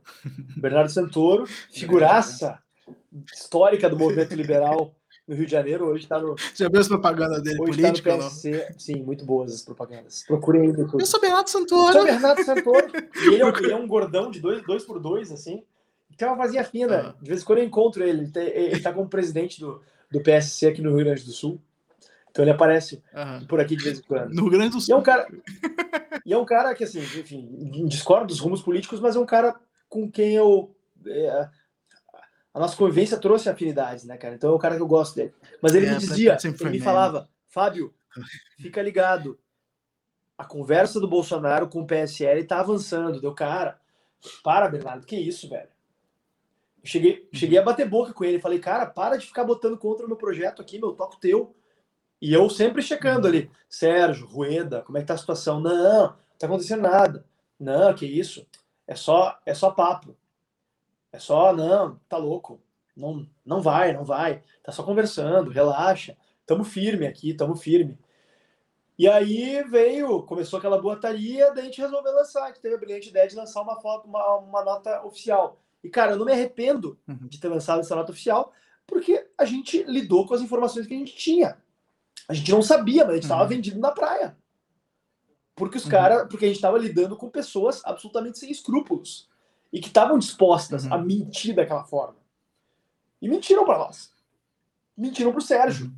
E a gente confiava, e eu sigo confiando no Sérgio, porque eu sei que ele é um cara sério. Mas o Sérgio foi enganado e passou adiante a história. Aí... Mas eu acho que é um aprendizado muito Tem. grande, cara, de ser passado para trás, assim, dúvida, porque você aprende a não acreditar na palavra das pessoas tanto assim, é, entendeu? Acho que assim. Porque a palavra, cara, a palavra, ainda mais de um cara assim no cacique político, é, não vale porra é verdade, nenhuma. É verdade. Não, isso, isso aí foi um então, aprendizado assim... muito importante. Mas aí foi assim, né? Uh, eu saí, eu saí para as festas de final, do, final de ano. Uh, a época eu namorava uma menina aí de São Paulo, lá de São Paulo, passei o Natal na cidade dela. Fomos pra praia no Réveillon. Quando eu voltei, pá, veio a bomba. Eu tava em São Paulo. Cara, eu passei dois dias sentado no sofá, dando entrevista e falando no telefone. É... E assim, uma situação péssima, né? O projeto político que a gente estava trabalhando fazia dois anos. Eu tinha saído já, graças a Deus, eu tinha ido para a Cefel, não estava mais lá. Anos, tava afiliado. Tava afiliado ainda, né? O projeto é. pelo qual a gente tinha trabalhado durante dois anos tinha acabado. Porque o Bolsonaro tinha ido. E, evidentemente, a gente não ia ficar no mesmo partido do Bolsonaro. Né? Teve gente que falou assim: ah, pô, mas quem sabe a gente não senta para ouvir ele. O cara tá maluco, velho. Senta para ouvir ele. A gente já sabe o que o cara defende. Um ano e meio eu tinha participado de um debate contra ele no Fórum Liberdade e Democracia, onde tu tirou aquela foto icônica que te trouxe um pouquinho de problema até. É, umas ameaças de morte. Umas ameaças de morte. Umas Quem quiser leves, ver, vai no meu Instagram, arroba neoliberalindo aí, que tem umas coisas leves, assim. É, inclusive, pessoal, me segue é. aí também no Instagram. Uh... Fábio Osterman. Tá na descrição do, do vídeo aí, o Instagram do Fábio, tá o meu também, mas se quiserem ver lá a foto. E assim, foi, foi uma parada que, tipo, eu acho que ali dividiu. Eu acho que ali você teve certeza do que você estava fazendo, né? Assim, de não apoiar o Bolsonaro. E eu acho que foi uma coisa muito importante para você, assim, é, ver. Cara, porque ali a gente viu, tipo.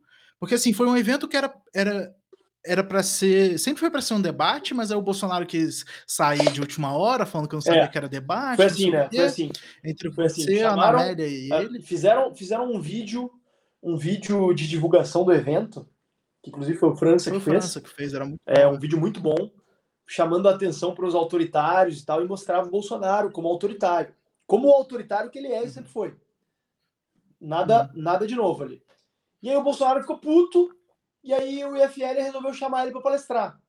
Só que daí não quiseram botar ele para palestrar uhum. simplesmente. Resolveram botar ele num debate.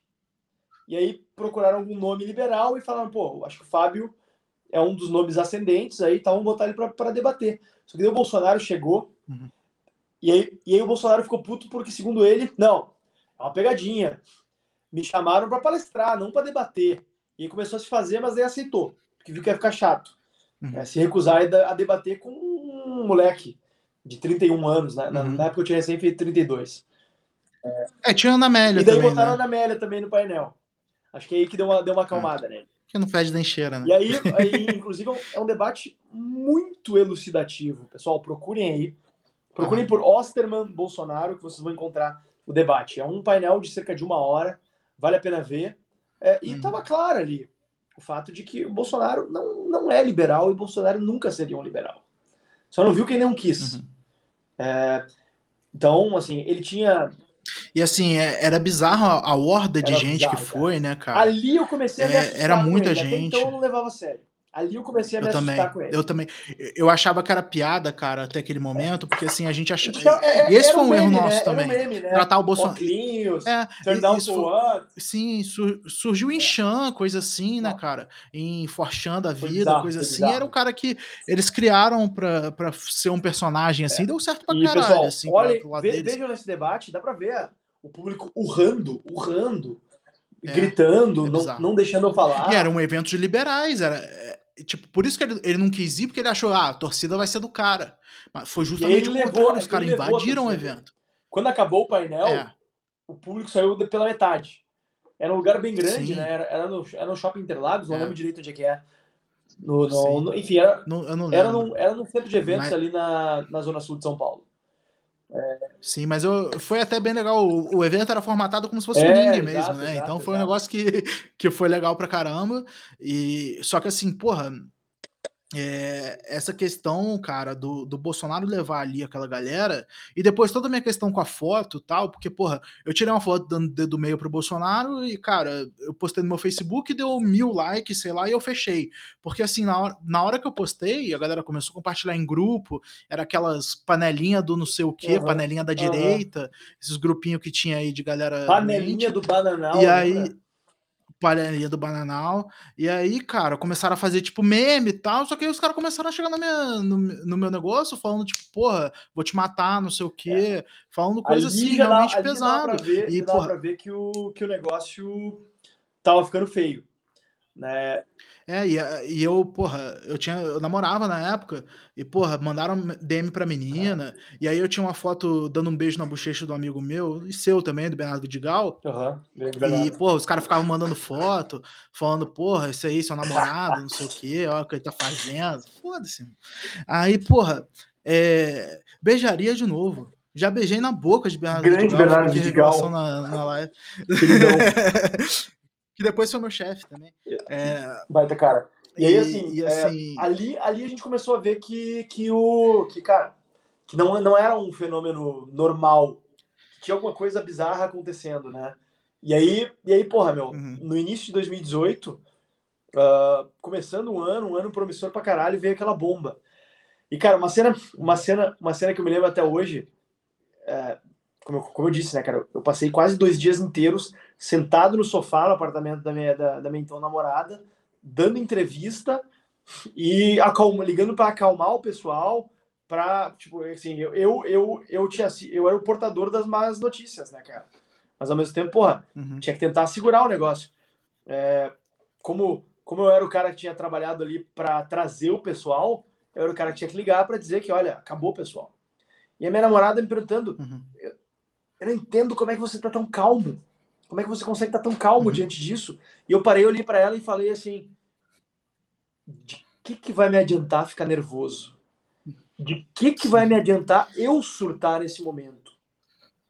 É, Uhum. Se eu não mantiver a calma, aí, aí, aí vai acabar tudo. Não, não, não que tudo dependesse de mim. É, porque Não o tudo livro tinha acabado mas- mas partido, o mas, partido acabado. mas existia um Mas movimento. a, né? a gente tinha que manter a nossa dignidade e a gente tinha que manter é, a, a consistência do nosso movimento, de buscar chamar atenção para Uhum. quão antiliberal o Bolsonaro era, sair, mas sair Uhum. com a devida com a, com a devida manifestação, inclusive a gente saiu na capa do Estadão, né? Bolsonaro entra no PSL Uhum. e liberais deixam o partido. E conseguimos uma boa Uhum. divulgação, dei entrevista em tudo que é veículo de imprensa e tal, porque o importante Uhum. era a gente reforçar nosso ponto, que o Bolso- Bolsonaro Uhum. não era liberal e era tão antiliberal que a gente estava abandonando o partido.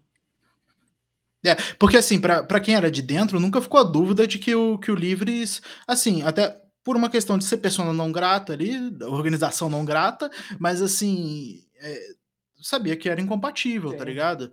É, mas pra quem era de fora, às vezes restava uma dúvida de que se ia ficar, Sim. se ia fazer as coisas com ele, porque o Bolsonaro tentava, às É, o vezes, Bolsonaro já estava de flerte ele já tinha um contrato Guedes, com, com o Ling, né? Com o Winston Winston Ling, Ling. é, é, o Winston fez É. essa, essa manobra desastrosa aí de aproximar o Bolsonaro do Paulo Guedes e gerou isso aí que a gente está vivendo hoje, né?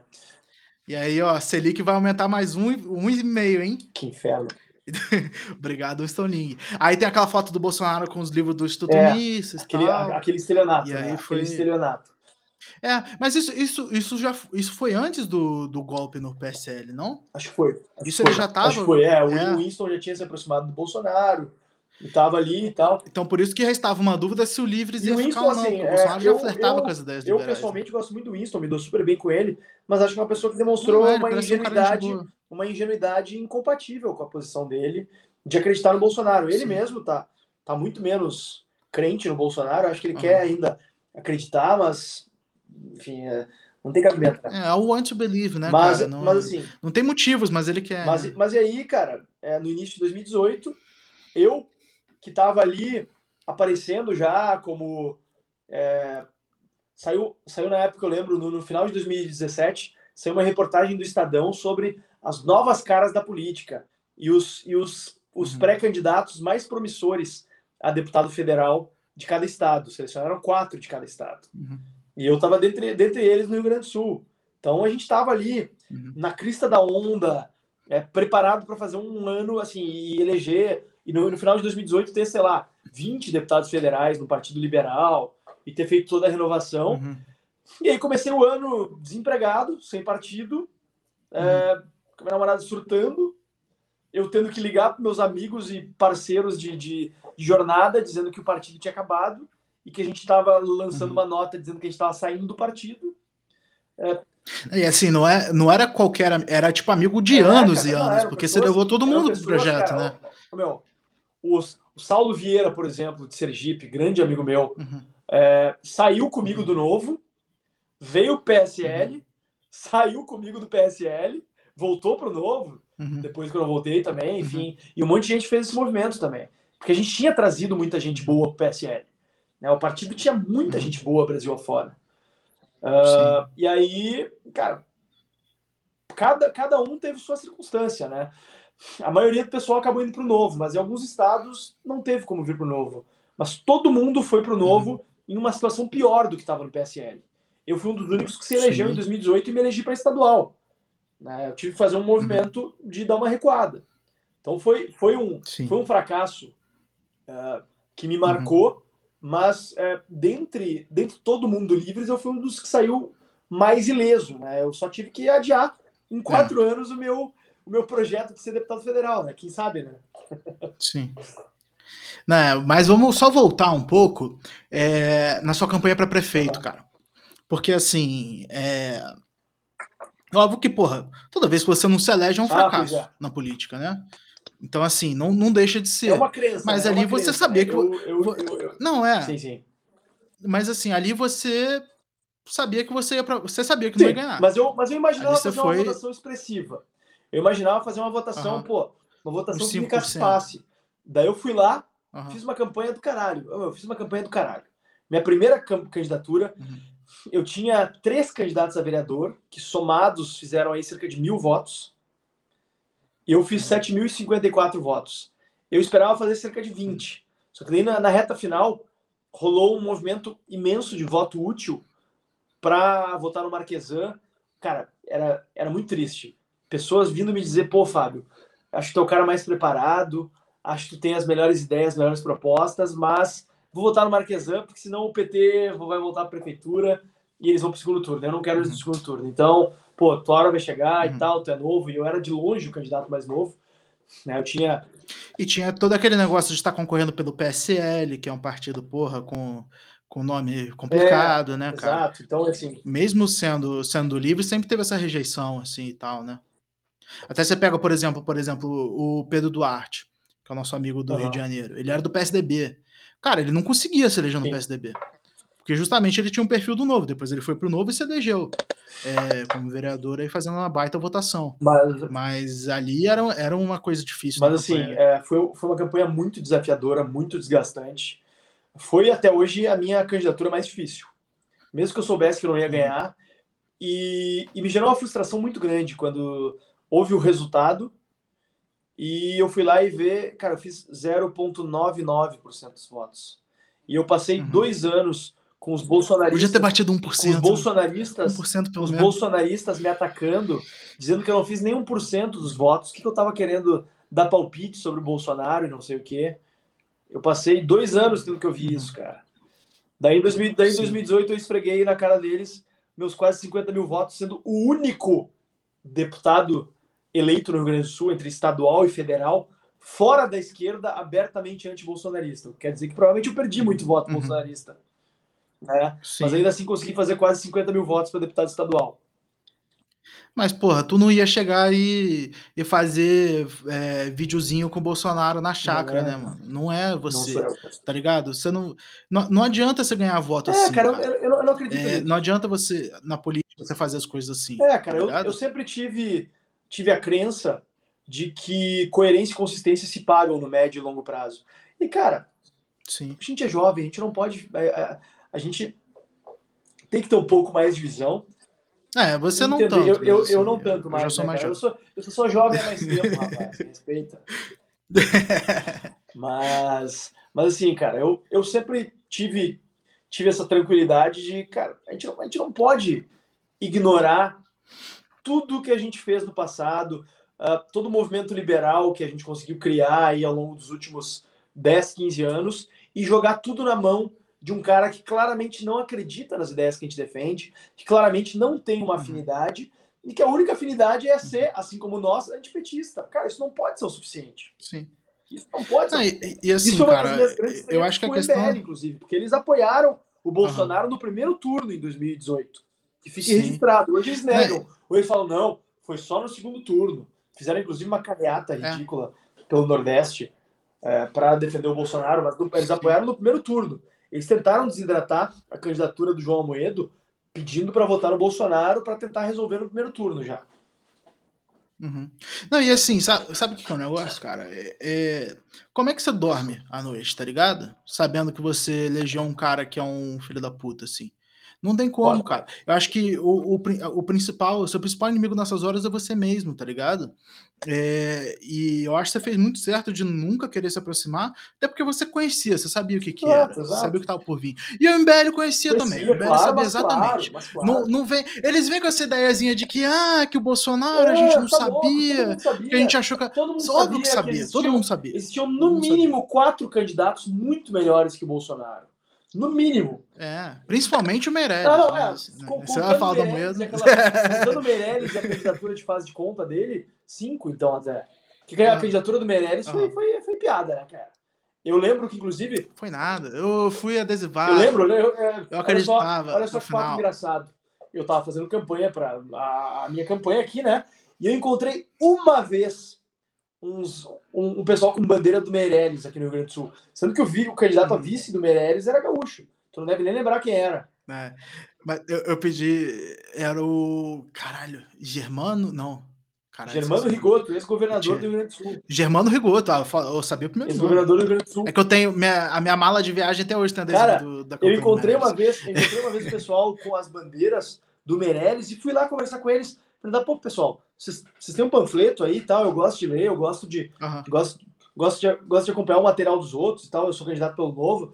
Falaram, cara, vamos, uhum. ficar te devendo, a gente não tem, não. A gente tem só as bandeiras mesmo. Porra, Porra tinha campanha, eu, eu, eu, pedi, eu pedi material de campanha para ele, tá ligado? Mandei mensagem e pedi. Cara, mandaram tanta coisa que devia estar campanha, cara. Assim. Botou, Mas eu entendo. Onde é que o cara botou aqueles 50 é... milhões de reais, velho? Mas é porque eu acho que era muito, era muito grande. Eu acho que poderia ter se formado uma coisa em, em volta do, do Meirelles ali, se não fosse a questão do MDB. E, e assim, eu acho que sabendo quem é o Meirelles e tal, é, é uma besteira, mas assim, é, é óbvio que você vai discordar, mas a gente, a gente discorda de muita coisa. Eu acho que é até bom deixar claro, assim, tipo, hoje em dia, eu e o Fábio, a gente não concorda em muita coisa, principalmente na política, assim, é, de como se, como se fazem as coisas, beleza. A gente concorda muito, tem que ter honestidade tal, tem que fazer as coisas da, da forma correta, tem que dormir com a cabeça no travesseiro tranquilo. Mas, assim, é óbvio que a gente discorda de muita coisa hoje em dia. Teve até gente falando, ah, pô, trazer o, trazer o Fábio, o liberalzão. Sim, deve ter, deve porra, ter gente, deve homeschooling. Ter gente, deve ter gente que segue que deve me achar um reacionário, quase bolsonarista. É, não. É, e outros. E, e tem gente, e tem gente dentro do novo que fala que eu sou da esquerda do novo. é. Não, mas assim, eu sei que eh, nas pautas civis, liberdade civis, a gente é muito alinhado. Acho que a gente discorda só na questão de armas e tal. Mas isso, porra, pra mim é o de menos na. Assim, porra, não é você que vai mudar isso, é o Bolsonaro. Então, foda-se, tá ligado? É, é, óbvio que, porra, se você for para federal, você tem, você tem coisa nisso, mas, enfim. É, e a gente concorda em muita coisa e discorda de muito. Eu, eu te chamei para conversar, porque, porra, tu foi o meu primeiro chefe, a gente viveu. A gente viveu muitos fracassos. Passamos, passamos, é, passamos, passamos por algumas juntos, né, cara? Lembra aqueles é, tempos lá, cara? O infartinho. Era infartinho, tu, tu quase, eu não sei se tu quer entrar nesse assunto aí também, né? Não, não, não, fala, não, não, nego nem confirmo que alguns amigos se utilizaram de algumas substâncias é, psicotrópicas ali e um deles achou que no auge dos seus 20 anos, 20 anos? É, no auge dos seus 20 anos, 19. estava tendo um infarto no karaokê ali na Roosevelt. Foi lá, né? Não, não, não, não foi, foi isso. Foi não. Lembra aí, cara. Eu tava, eu tava, eu, eu namorava ah, uma menina não, do interior de São Paulo. Mas, mas isso aí foi outra situação, cara. Tu, tu teve uma crise de pânico. Não, mas essa situação foi a do infartinho. A do infartinho foi. Isso, que eu achei que eu tava tendo não, infarto. Cara, eu acho que foi. Foi. Eu acho que foi, é, acho que foi uma outra vez, cara. Na Roosevelt, você começou a me zoar de infartinho. Ali nasceu o apelido. França que te botou esse apelido, eu acho, cara, não foi?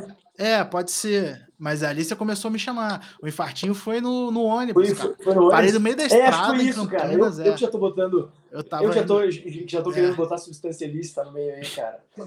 Sacanagem. Não, não. Sacanagem. Pois é, pois é. Eu, tu, eu, tu usava bastante né? substância né? na época. Mas... Uma, era uma crise de ansiedade? Era um ataque de pânico. Ataque de é, pânico. Era. Porque eu, eu tinha quase perdido o ônibus e tal. E aí eu achei que eu tava tendo infarto, parei no meio da estrada. Fiquei nove horas no. Tipo, eu fiquei em Campinas, fiquei nove horas no, no hospital em Campinas. e os caras falando para mim, pô, não sei o que, tem que fazer exame, tem que ficar. E meu pai foi, saiu de São Paulo, foi lá me buscar em Campinas. E aí, pô, o cara lá já, já passou 10 horas assim, o cara não querendo me liberar. Eu falei, amigo, eu tô me dando alta. Se era pra eu morrer, eu já teria morrido. Então eu tô me dando alta. Com licença. e aí eu fui embora. Infartinho. Mas grande história. cara com... E eu tava indo pra ver uma filha da puta ainda. Então, porra, nem, nem valeu, valeu a pena. pena. Quase teve um infarto é. ainda no meio do caminho, rapaz. É. Que coisa, cara. Mas assim, onde a gente tava é. antes. Uh, mas mas, cara, eu, eu, eu, eu, assim, eu não, eu não gosto de papo de coach nem nada, mas eu, é, desde uns.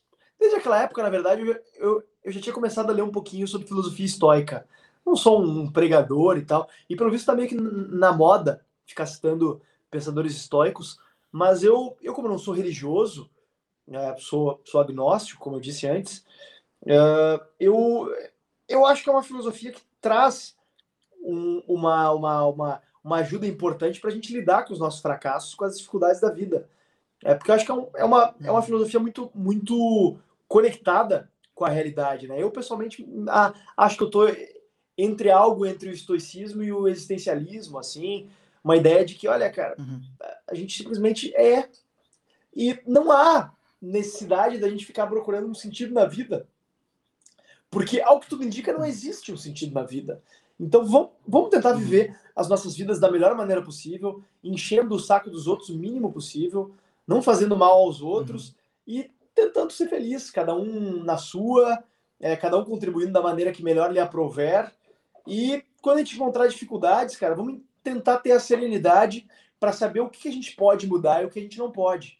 Porque eu acho que um, uhum. uma das grandes causas de infelicidade das pessoas é ter grandes expectativas em relação a fatos externos, né? E acho que, uhum. e acho que a, a, o grande ensinamento da filosofia estoica provavelmente é esse, de que, tipo assim, é, a gente precisa aprender a aceitar o fato de que existem coisas que acontecem com a gente que são ruins uhum. e que vão acontecer e que não há nada que a gente possa uhum. fazer. Uhum. E que o, o que define o nosso percurso, a nossa caminhada, é o que a gente faz. Como a gente reage a essas intempéries? Uh, e uhum. como é que a gente lida com elas? Como é que a gente lida com os nossos fracassos? Né? Porque boa parte das pessoas foda ao longo da história da humanidade fracassaram em algum momento. Ou sentiram que estavam uhum. fracassando. É, tiveram tropeços, caíram, mas, cara, é, é, é, meio clichê e acho que por isso também que, que, se conecta com a realidade de tanta gente, cara. aquela ideia de que uhum. mares calmos nunca fizeram bons marinheiros, mas eu acho que é isso, velho. Uhum. É, e um, uhum. um dos grandes nomes é, do estoicismo é o Marco Aurélio, que por mais que tenha sido imperador de Roma, passou por muito perrengue, passou por muita situação é, pesadíssima, e é um cara que encontrou por meio da meditação e por meio da reflexão sobre o fato, sobre justamente isso, o fato de que a gente precisa ter a serenidade de entender o que a gente pode mudar e o que a gente não pode. E dentro daquilo uhum. que a gente pode escolher mudar e escolher reagir, porque a gente não, a gente não escolhe como as outras pessoas nos tratam, a gente não escolhe é, como o destino nos trata, enfim, ou o azar, uhum. ou, ou, a sorte, mas a gente escolhe como a gente reage a tudo isso. Tem pessoas que escolhem, Sim. escolhem assumir uma posição de vitimização. Ah, minha vida é uma merda, só acontece coisa ruim comigo. É, tem outras pessoas que buscam negar, né? Também, tipo, não, tá tudo perfeito, uhum. que acho que é isso que é crítico, né? Não, é tudo, Sim. É tudo perfeito. É aquele cara do Instagram, o arrasta pra cima, é. entendeu? E que, porra, o cara ganha 50 mil reais no, no farol fazendo, fazendo day trade. Mano, não é assim. Essa, eu acho que é, essa, essa ideia de sucesso que as pessoas tentam vender, ela não existe, tá ligado? O sucesso não vem sem o trabalho. E o sucesso não vem sem se fuder. Não, exato. Entendeu? Su sucesso é rarissimamente é algo linear, né, cara? É, tipo, é. Geralmente é, tem, tem, a não ser que seus pais é. tenham minas na África do Sul, que nem o Elon Musk, as coisas ficam mais fáceis. Mas assim, é... mesmo assim o cara tem que trabalhar. É, exato. E assim, é... eu nem sabia que os pais do Elon, do Elon Musk tinham minas na África do Sul, é, é isso? Uhum, durante a apartheid. Olha só, cara, não sabia. Coisinha boba. Eu não sabia. É. é, mas... mas ele é o self-made man. Né? pois é, mas, é, mas aí assim... A SpaceX está falindo, inclusive, né? Ah, é? Não, não, não tô sabendo, não acompanhei tanto. Mas, é. É, mas assim, eu acho que eu acho que a gente tem que ter equilíbrio em relação a essa a, a como a gente vê a vida e o mundo, né? Eu acho que não é nem a gente não pode nem se deixar abater por um por um derrotismo crônico e de supervalorizar as coisas ruins que acontecem e também não, acho que não é muito produtivo a gente fazer de conta que as coisas ruins, ruins não acontecem e querer projetar uhum. uma imagem de que só coisa boa acontece e tal. Eu, é, eu acho que eu sou. Eu, eu acho eu, que assim, é como a gente lida com as coisas do mundo que faz exato, a gente, tá exato, ligado? Exato. Como a gente lida com o nosso entorno. Exato. E assim, eu, eu, eu, eu, eu meio que me identifico com, com a ideia de ser um otimista racional, assim, né? Se eu não fosse, eu não estaria na uhum. política, por exemplo. Né? Se, eu não, se, não, se não tivesse é. uma, uma abordagem minimamente otimista em relação ao que vem por aí, eu já teria abandonado a política, certamente. Estaria ganhando dinheiro aí uh, no mercado, vendendo curso aí, alguma coisa assim. É... vendendo curso de Mas eu, eu busco encontrar na realidade uh, situações que fundamentem o meu otimismo. E eu realmente vejo que acontece muita coisa boa aí e a gente tem muita possibilidade. E mesmo o Brasil sendo um país tão fodido como é, tem muita coisa boa e muita oportunidade, cara. E na política é a mesma coisa. Uhum. Uh, tanto lá no dia a dia, eu percebo que dá para mudar as coisas, dá para fazer muita coisa modéstia à parte, a gente tem feito coisa pra caralho na Assembleia, a gente tem feito uma mudança uhum. cultural, dando aquela ideia de tipo assim, ah, não dá para se envolver, não dá para mudar nada, não dá para fazer. Cara, isso é mentira. Isso é mentira. Dá uhum. para fazer, dá para convencer os caras que estão lá pelos motivos mais variados a votar certo, uhum. alinhando os incentivos adequadamente. Uh, e a gente precisa de, um, de, um, de, um, de um movimento de massas para mudar isso, né, cara? Não é fácil, mas se cada um pegar junto e, e fizer a sua parte, eu acho que a gente consegue ir mais longe. Não sou também. É, eu, eu, eu acho que assim, um, um grande erro dos liberais, eu acho que até que ainda existe uma cultura assim um pouco é, nos filiados do novo tal, não, a galera que não é tão ativa, é que não dá pra fazer política. Que fazer política é fazer Sim. picuinha, tá ligado? Tem que bater o pé, ser firme, não sei o quê, e você não pode, é, num certo momento ali, é, ceder em algum assunto, entendendo que aquilo politicamente em outro momento pode ser bom. Aliás, entendeu? inclusive, é, inclusive alguns eu... filiados do Novo se manifestaram aí querendo que eu respondesse algumas perguntas, mas eu falei que eu só ia responder se eles fizessem os comentários. Tá rolando pergunta aí? A gente vai responder pergunta. Tá rolando pergunta, depois, é, depois a gente responde. Como quiser, cara. aqui quando, quando. Estamos chegando aí a uma hora e quarenta. Também assim, eu, eu tô com a agenda liberada, mas também não quero tomar muito do tempo aí também, mas estou por ti. Não, é... Não, show. É que assim, cara, eu, eu acho que assim, só então dando uma embalada no nosso papo, e aí a gente vai para as perguntas. Eu acho que a questão toda, cara, da, da vida política, dessas coisas assim que você teve, é, cara, foi uma série de aprendizados muito fodas que você conseguiu ter justamente errando, justamente botando a cara.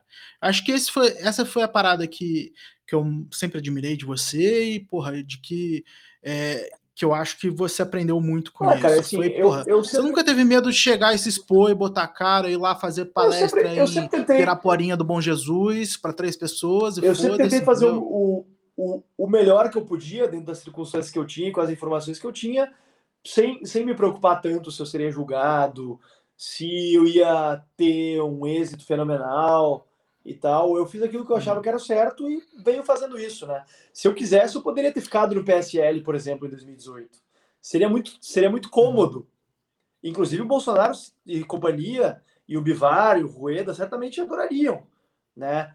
Porque a gente acabou uhum. ficando meio como uma, uma, uma consciência, uma voz da consciência ali que dizia para eles que estava errado. Imagina, se os liberais aceitassem o Bolsonaro e ficassem, não, Bolsonaro é liberal, tamo junto, era só fazer o sinalzinho, o, sinal de arminha, que ia ser. Ah, mas muitos fizeram, né? Ser, muitos fizeram. Ser, não fazer, livres. Fazer um bando de oportunista que resolveu ficar no MBL, uhum. no, no, no, PSL, ou ir para o PSL. Opa, o ato falha. Né? Uh, e, quem sabe, eu teria, eu teria sido o deputado federal mais votado do Rio Grande do Sul, porque eu era o presidente estadual do partido. Né? É. Eu, era, eu era membro do diretório nacional do partido, eu era membro da executiva nacional, eu era o relator do Conselho de Ética Nacional do partido. É, a, gente, a gente abriu mão de posições de poder relevantes. É, porque assim, mas, mas o, aquilo de que a gente tinha que abrir mão para manter essas posições era muito mais valioso que isso. Era incomparavelmente mais valioso que isso, que era a nossa consciência, que era a nossa possibilidade de, como tu disse, deitar o travesseiro, deitar a cabeça no travesseiro e dormir em paz com a nossa consciência, com os nossos valores, cara. E eu vi que eu não queria fazer parte daquilo, eu vi que havia um movimento orquestrado de estelionato eleitoral e eu não queria fazer parte daquilo. Mesmo que eu tivesse que abrir mão Sim. daquilo que na época era o meu objetivo, que era me eleger deputado federal. Mas, cara, se não der para ser hoje, quem sabe amanhã, se não der para ser amanhã, paciência. Eu não vou abrir mão da minha integridade para simplesmente ganhar dinheiro ou ganhar voto. Isso, isso aí nunca foi o meu rolê, Sim. nunca foi a minha aspiração isso. Sim, mas você chegou a acreditar no Paulo Guedes? Falar tipo, ah, não, pode. Ele vai deixar o Guedes não, trabalhar. Não, não, não. Porque teve muita sempre, gente, sempre assim, muita gente. É gente que a gente curte, que, porra, que é liberal de verdade. É assim, eu, eu, que acreditou no Guedes. Eu sabia, eu sabia que. Tenho vários amigos que trabalhavam, trabalharam no governo federal e tal é, uhum. e, e, e, que tentaram acreditar e que quebraram a cara. Infelizmente, né? É. Eu, eu não quis também ser o, chato Ebel, que ficava ali é, do I, I, Told You So, mas, cara, eu disse, né, meu? Eu disse. Eu tentei também é, torcer para que eles acertassem, mas, cara, logo no início ficou claro que o Bolsonaro não ia entregar, não ia entregar nenhuma fração das reformas que ele tinha prometido e que o Brasil uhum. precisava. É, mas e a gente sabia que o uhum. Bolsonaro era. E as que ele ia entregar, ele ia ser, continuar sendo sindicalista, é. né? A vida Exato, dele foi sempre, foi, sempre foi contrário às reformas então. liberalizantes. É, e chegou lá com o rabo uhum. preso ainda. Uh, muito cedo ele percebeu que ele ia ter que empenhar um capital político escasso para aprovar reformas uhum. e que ele ia precisar desse capital político para salvar o próprio pescoço e o dos filhos picaretas lá dele. Então, e ele não tem dúvida, uhum. não teve dúvidas em relação ao que priorizar diante dessa escolha, né? Uhum. Então, é, infelizmente. E já foi jogando aos lobos os aliados, o Bebiano, cara. Coitado do ah, cara. Ah, coitado nada. Não sei coitado como é nada. O Bebiano, o Bebiano era o. Não, o, tá. Be... o Bebiano foi o negociador do Bolsonaro com o PSL, inclusive. Sim, não, mas eu digo, assim, porra, o cara se fudeu. É que assim, porra, o cara morreu. É, mas eu não, eu não tenho. Disso, eu, assim, eu, eu, te confesso que eu não, tenho, eu não tenho pena desses que foram traídos pelo uhum. Bolsonaro. É, eu, ah, do Bebiano, assim, não, não é pena, cara, mas eu acho que, porra, o cara se fudeu demais, é, assim, é, enfim. acho foda. Mas, é, assim, não tô me compadecendo com o cara, óbvio, porra, ele morreu por causa disso, tá ligado? Mas, assim, é foda. É, mas, ao mesmo tempo, porra, tem que entender que ele foi o primeiro a ser jogado aos lobos, né, é. cara? Ah, é complicado. Foi feio, foi feio. Deixa eu pegar um chocolatezinho aqui. Top. É, Mas assim, eu acho que o que a gente aprende de estudo é que assim, cara, a gente tem que errar. Tá claro, ligado? Não pode ter medo de errar. A gente errar. Sim. Você, você tá. Você, porra, provavelmente vai para deputado federal aí na próxima eleição, né? Eu não sei. Ainda está sendo conversado, né? Não, já é... oficializei para o partido. A minha já oficializou? Porque no novo a gente tinha o prazo até dia 1 de dezembro para oficializar a nossa, a nossa pretensão. Quem tem mandato, né? Uhum. Eu já oficializei e agora, agora meu nome vai para a convenção em julho, né? Mas estou já uhum. previamente autorizado como pré-candidato a deputado federal. Então... Sim, eu acho que é uma coisa assim, é óbvio que você tem que estar preparado para o cenário de não claro. ser eleito, mas também você não pode ir com medo disso, tá ligado? Você tem que ir com a, com a, força de vontade para cima, sabendo que você pode se fuder e que você vai aprender. Se se fuder, você vai aprender com isso, mas que vai ser uma, uma experiência positiva de é. qualquer forma para sua vida, tá ligado? Exato. E eu tenho como um lema pessoal muito presente a ideia do esperar pelo melhor, mas se preparar para o pior. Eu te dar um exemplo. É. Em 2018, fui candidato a deputado estadual aqui no Rio Grande do Sul. Eu sabia que eu tinha uma estrutura de campanha é, muito mais robusta que a dos outros candidatos, mas, cara, uhum. eu tinha que estar preparado para o que viesse.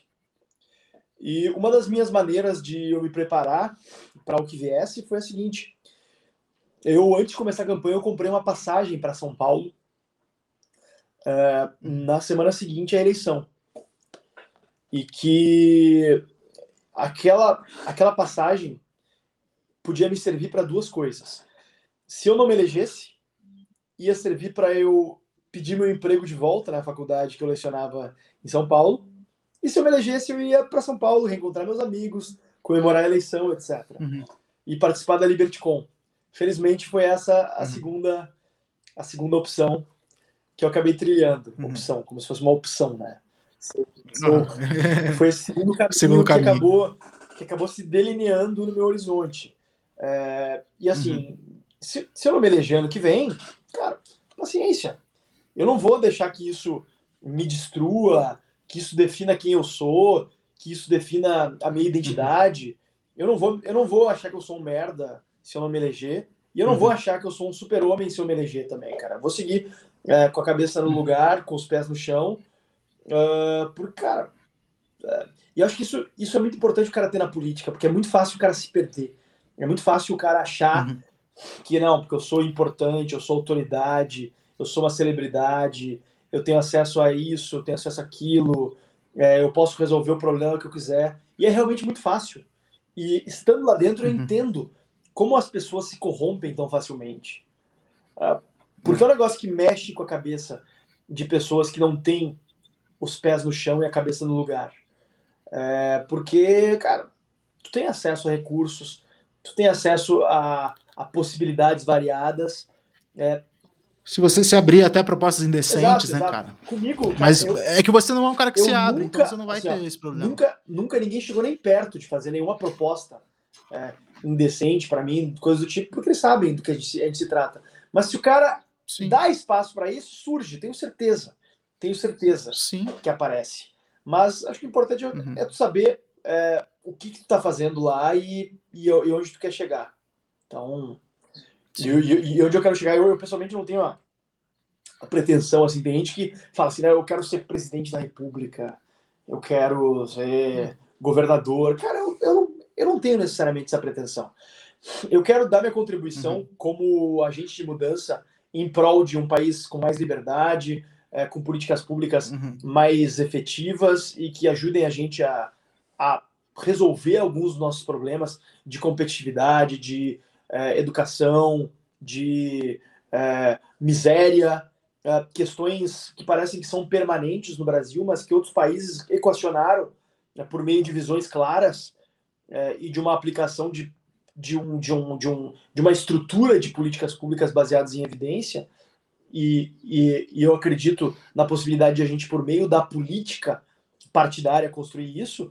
E eu quero dar minha contribuição e vou dar minha contribuição enquanto eu achar que eu ainda tenho algo a contribuir na política. Se algum momento eu achar que, bom, já fiz minha parte, já tem gente boa aí o suficiente é, caminhando conosco aí, então vou, vou passar o bastão sem problemas, como já passei em outras instituições e outras caminhadas aí que eu uhum. trilhei, sem galho. Uh, quero muito fazer outras coisas da vida, quero voltar da aula, uh, não desisti ainda da possibilidade de fazer meu doutorado, uh, quero voltar a morar uhum. no exterior ainda, não sei quando vai acontecer. Eu acho que você, você é o único político que fala eu não sou político, eu estou político que está falando a verdade. É, cara. Porque, assim, eu, eu, não, eu, eu, realmente não quero fazer isso na minha vida inteira, não só porque eu acho que isso gera é, consequências ruins, no sentido de o cara ficar muito preso num projeto político pessoal, uh, mas também porque eu não, não vejo isso como um horizonte de vida.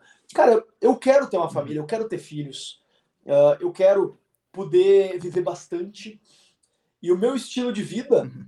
com a quantidade de tempo que eu trabalho, e quantidade de energia que eu empenho uh, no meu trabalho, cara, exige demais.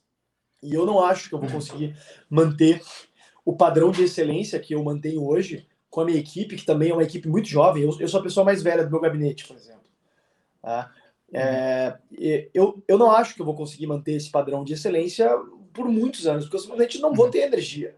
Eu vou envelhecer.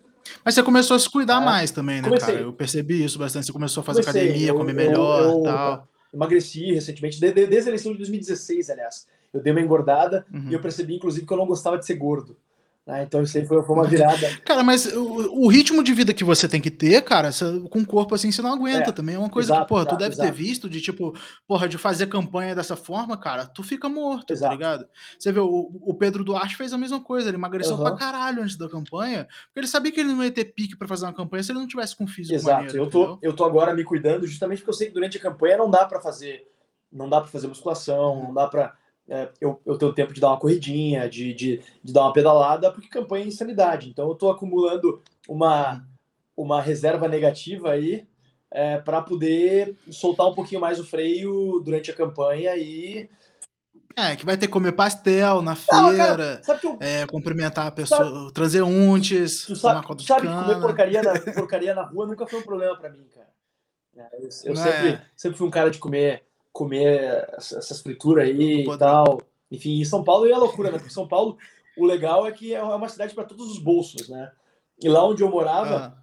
na Bela Vista, ali no, no, no, entorno do Bexiga e nos arredores ali da, da, da Cracolândia mesmo, muita comida barata e tal, sal, salgadões ah. lá, precinho camarada. Eu sempre comia bastante, mas também. Dogão na madrugada. É, mas aí eu tive que começar. Mas, mas, mas também a, a, a idade acaba nos forçando a mudar um pouquinho os hábitos, né? Que o nosso metabolismo muda. Uhum. Eu comecei a perceber que antes, ah, antes eu comia um rodízio de pizza e não dava nada. Hoje em dia, cara, como um rodízio de pizza, eu passo mal, velho. Fico mal no dia seguinte, uhum. é muito mais difícil de perder peso também. É, e, enfim. Sim. Então, tenho sim tentado me cuidar um pouco mais. E eu realmente quero viver bastante. Tá, eu vou pegar umas então, perguntas. E, eu, e, e, as evidências dão conta de que quem quer viver bastante tem que cuidar é, da saúde. Então, eu como bastante salada, uh, tento mesclar com, com carne, uh, tento não, não, não me exceder muito no álcool, né? De vez em quando a gente acaba passando um pouquinho aí, né? Uhum. Mas também é, a gente tem que é aquela coisa, né? Um pouco de droga, um pouco de salada, enfim. Assim Equilíbrio. É equilíbrio acima de tudo.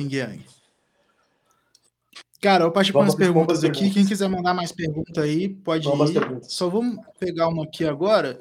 Uh, o G Vargas perguntou para mim, na verdade. Economista ou trabalha com TI? Ah, ele viu a sua cara de gordo nerdola aí. Porra nenhuma. Não, porra, eu não faço. Cara, eu trabalho com AliExpress, eu vendo as paradas. E agora isso aqui também, é, se Deus quiser, aí vai dar bastante certo esse projeto. Patrocine aí o meu fracasso cast, galera. Top. E é isso, mano. Não me formei porra nenhuma, não. Comecei três faculdades. Mas Cara, quando eu, eu te conheci, tu fazia eu, políticas públicas na USP, velho. Isso, exatamente. Mas era, porra, tu imagina o ambiente para um cara que, assim, na época eu era muito mais um liberal de direita, assim, eu diria, né? E hoje em dia eu sou um liberal de, de centro-esquerda ali, vai. Então eu sou um neoliberal mesmo, de fato. E ah, cara, eu acho que ali, porra, não ia, eu só ia me fuder. É, não tinha futuro nessas porra, não. Mas enfim, eu me achei agora nessas paradas, tá ligado? Tipo, de ser nerdola. Bom nerdola profissional. que mais? É. que mais? Manda. Ah, deixa eu ver aqui. Pô, perguntou se você vai pra federal, já respondemos. Ah, Só não posso falar meu número ainda. Vamos... Primeiro lugar, porque eu não sei. E segundo, porque realmente não posso. João Ponte. Já pensou, é, João Ponce, já pensou se o problema talvez não fosse a MBL, mas sim você, no sentido de que eles queriam é, que o que eles queriam era diferente do que você queria. Já era inegável o sucesso que eles tiveram, principalmente no impeachment. Sem dúvidas. Mas o sucesso foi seu também. Não, não, então, não, assim... E sem dúvidas, é, eu acho que claramente nós queríamos coisas diferentes. Em nenhum momento eu quis dizer que o problema era o MBL, mas nós claramente tínhamos visões diferentes. Uh, eles tinham uhum. uma adesão muito maior ao curto prazo e eu sempre fui um cara de mirar no longo prazo, tomar atitudes de curto prazo, uh, claro que, que possibilitassem esse longo prazo, mas sem abrir mão dos meus valores, dos meus princípios. Por isso que eu abandonei um uhum. partido para não apoiar o Bolsonaro e eles ajudaram a eleger o Bolsonaro, fazendo campanha para ele ainda no primeiro turno. Mas eu acho que valor, eu, eu sigo acreditando que a coerência é um valor que se paga no médio e longo prazo. Eu tenho a tranquilidade de saber que eu nunca apoiei um cara que nem o Bolsonaro logo no primeiro turno ainda, né? Então, tô tranquilo em relação a isso, mas é, torci muito e não. Até que o MBL começasse a me atacar, eu em nenhum momento tinha atacado o MBL, nem nada do tipo, mas aí os caras começaram a me tratar como inimigo também, né? Daí o que eu ia fazer? Eu ia ficar apanhando quieto? Aí também não, né? uhum. Né, e, cara, eu acho que é realmente isso, tipo. Mas assim, você manteve sua coerência, tá ligado?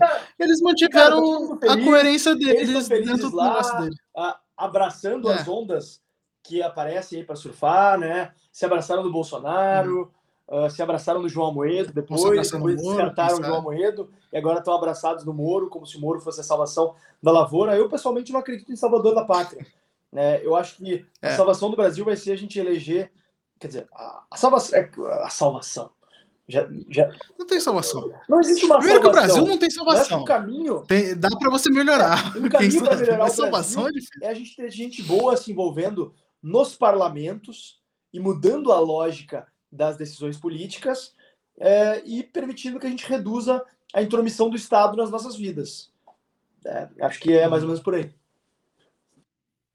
Uh, posso pegar pergunta espinhosa de coisas internas pode, de novo, pior assim? O pior que vai acontecer é eu não responder. Então pode pegar. Pode botar a pergunta que for, cara. Jonathan Freitas. Fábio, sobre a carta em defesa do Mitrô pré-candidato à presidência. Ainda acredita que tem sido pela democracia no partido? Que tenha sido pela democracia no partido? Ou agora acha que tenha sido usado para boicote ao Moedo? Tenho certeza que foi em defesa de um maior debate e maior democracia no partido. Acho que foi um movimento importantíssimo para mostrar para o João, que é um cara por cuja trajetória eu tenho um grande respeito, que ele não é dono do partido. Ele foi o fundador do partido e seria muito respeitado se tivesse agido de maneira condizente com a responsabilidade que lhe foi conferida pela sua posição histórica e por ter sido o nosso primeiro candidato à presidência da República, mas ele jogou tudo isso fora, abrindo mão de dialogar com lideranças do partido, de dialogar com mandatários, de dialogar com dirigentes, fazendo um movimento de buscar ser o candidato à presidência, que por mais que eu tenha apoiado a possibilidade de o Mitro ser candidato, eu nunca disse que eu que eu defendia que só o Mitro fosse candidato. Acho que era importante a gente ter é, um debate maior sobre quem seria o candidato para representar as nossas ideias.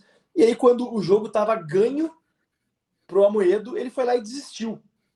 Eu não uhum. vou esquecer tão cedo daquela sexta-feira à noite, quando todo mundo foi pego de surpresa e, infelizmente, o João deu uma demonstração de que não estava tão interessado em ser candidato à presidência e em liderar esse processo. Eu lamento, é, mas eu, aqui na ponta, eu sinto as consequências dessas decisões pouco refletidas dele em relação aos rumos do partido. A gente teve uhum. uma, enfim, uma, uma debandada imensa de filiados. E querer dizer que os que saíram são bolsonaristas ou coisa do tipo, demonstra a desconexão com a realidade do partido, com as bases do partido, especialmente fora de São Paulo. Eu, eu sei que existe um grupo em São Paulo muito forte que acha que, que, que, que o Amoedo é a salvação do partido e que não há salvação sem ele, e que ele é o grande é, defensor dos valores do novo, mas é importante lembrar quem é que convidou uh, o deputado federal do meu estado, que depois o João passou a tratar como inimigo, para estar tá no partido? Quem é, que passou, quem é que passou 2018 uhum. inteiro lambendo ele e falando que ele era uma referência é, de político que defendia, defendia os valores do novo é, em um partido tradicional? Quem é que falou no Roda Viva que o Novo era um partido liberal na economia e conservador nos costumes? Quem é que declarou voto do Bolsonaro no segundo turno quando era absolutamente desnecessário isso? Não fui eu. Não uhum. fui eu. Só uma dica. Não fui eu que fez nada disso. Eu mantenho minha coerência e minha consistência. Agora, se a nossa principal liderança resolveu simplesmente passar a tratar as pessoas que ele trouxe para o partido, inclusive o governador do segundo maior estado do Brasil, como descartável, o cara não foi na posse do Zema. O cara não, o cara não mandou uma mensagem para o Adriano parabenizando pela eleição a prefeito da maior cidade de Joinville. Cara, isso não é conduta de líder, me desculpe.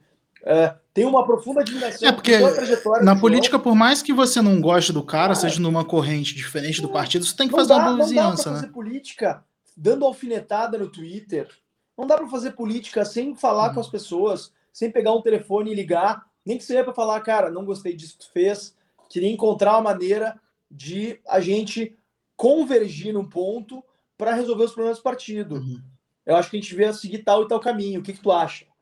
Isso é diálogo, cara. É, é assim, é diálogo. Eu acho que a questão do, do Amoedo, e assim, eu, eu entendo os motivos, tá? Realmente, o, o partido tinha muita gente tomando uma inclinação cara, bolsonarista. Eu sou anti-bolsonarista tá, muito não, antes dele, muito sim, antes não, desse pessoal que não. virou militante de internet. E você tem uma formação muito maior, liberal, do, do que Exato. o cara. Porra, ele, ele Mas, é um assim, cara que ele concorreu a presidente, ele não tinha a menor formação no E a gente negócio. não pode perder Mas, assim, a... o fato de que a gente é um partido político. E eu não quero Sim. que o Novo vire um PCO liberal. Eu acho que. Não, mas é aquilo que eu tava te falando. Eu, eu acho que ele, ele se recusou a fazer política. Quando tá. precisava fazer. Entendeu? Dentro do próprio partido. Imagina um cara desse eleito como é que ele vai. Não tem como. Ele sofreu impeachment entendeu? com um então, assim, mês de mandato. É isso que vai acontecer. Infelizmente, é. infelizmente. Então, assim, é, ia ser um. Porra, até o Collor devia dialogar mais. Assim, ele, ele era, o Collor, presidente, era um cara meio contrário ao Congresso e tal, é, ao diálogo e tal. Mas, assim, eu acho que a questão dele aqui, realmente, assim, o novo. É, principalmente por causa da bancada federal, é, mas assim, só deixando bem claro, não é uma opinião do Fábio, é uma opinião minha que eu tô dando aqui, tá? É, eu vou falar isso algumas vezes para não fazerem corte e te fuderem, tá? Ah, mas assim, certamente é... já vão fazer, mas, certamente mas... já vão fazer. Não, mas tá é, tranquilo, to, todo mundo é. sabe, todo mundo sabe das minhas críticas à bancada federal, todo mundo Sim. sabe das divergências que eu tenho, por exemplo, em relação ao Marcel Van Hatten, deputado federal do, do meu uhum. estado, é, mas eu entendo que, como um partido político, a gente precisa aceitar um certo nível de divergência. E eu acho que a atuação do Marcel está uhum. dentro, de, dentro desse nível que a gente precisa aceitar. Uh, eu acho que, é. ressalvadas é. as minhas divergências em relação a ele, ele é de longe o deputado federal, o melhor deputado federal do meu estado. Essa é a realidade. Sim, eu, eu assim, eu, eu na minha opinião, eu não, eu não gosto. É que eu pretendo entendeu? ser candidato a deputado federal. Se eu me sentisse plenamente Sim. representado, eu não precisaria ser candidato a deputado federal. É porque você não tem esse ego de querer ser você. Não, Se o outro tivesse bom, tá bom, tá ligado? Mas assim, eu, na minha opinião, assim, realmente, só para eu marcar uma, uma posição assim, é, eu não gosto da atuação dele. Eu acho que a, a questão do metrô, é, eu acho que ele foi muito influenciado por essa cúpula ali de, de federais e tal, a ser ele, porque ele não era esse cara. O Mitro era um cara da Fundação Estudar, ele era um cara mais quietinho, mais na ver, dele. Até o Mitro juntar... ficou indignado com a forma como o João conduziu o processo. Não. Ao ponto de eu ele entendo. se propor. Eu só, eu só não gosto. Ele se dispor a fazer isso. Tá, mas eu, eu, eu não creio que. A, eu, eu creio que a motivação da, da pré-candidatura dele eu posso estar não, errado. Eu acho, eu acho que você esteja subestimando o Thiago. O Thiago é um cara, ele é um cara inteligentíssimo, Sim. ele é um cara com uma leitura política Sim. bastante, bastante sofisticada, e ele não iria se uhum. submeter a simplesmente ser um joguete de um ou outro. Uhum. Ele realmente. É que a minha impressão foi essa, que ele foi usado. Ah, assim, ah, para ser o testa de ferro ali é, daquela situação. subestimar ele, sinceramente. Mas por que, que não foi o Marcel? Essa é a minha questão. Porque o Marcel não teria condições de unir o partido em torno dele. Como o Mitro teria, se não fosse daí por outro lado, o boicote de pessoas que estavam acreditando que o João era a salvação da lavoura. Até que o João. Até que o mas João foi uma articulação que o Marcel fez, não é foi? é? Ou não?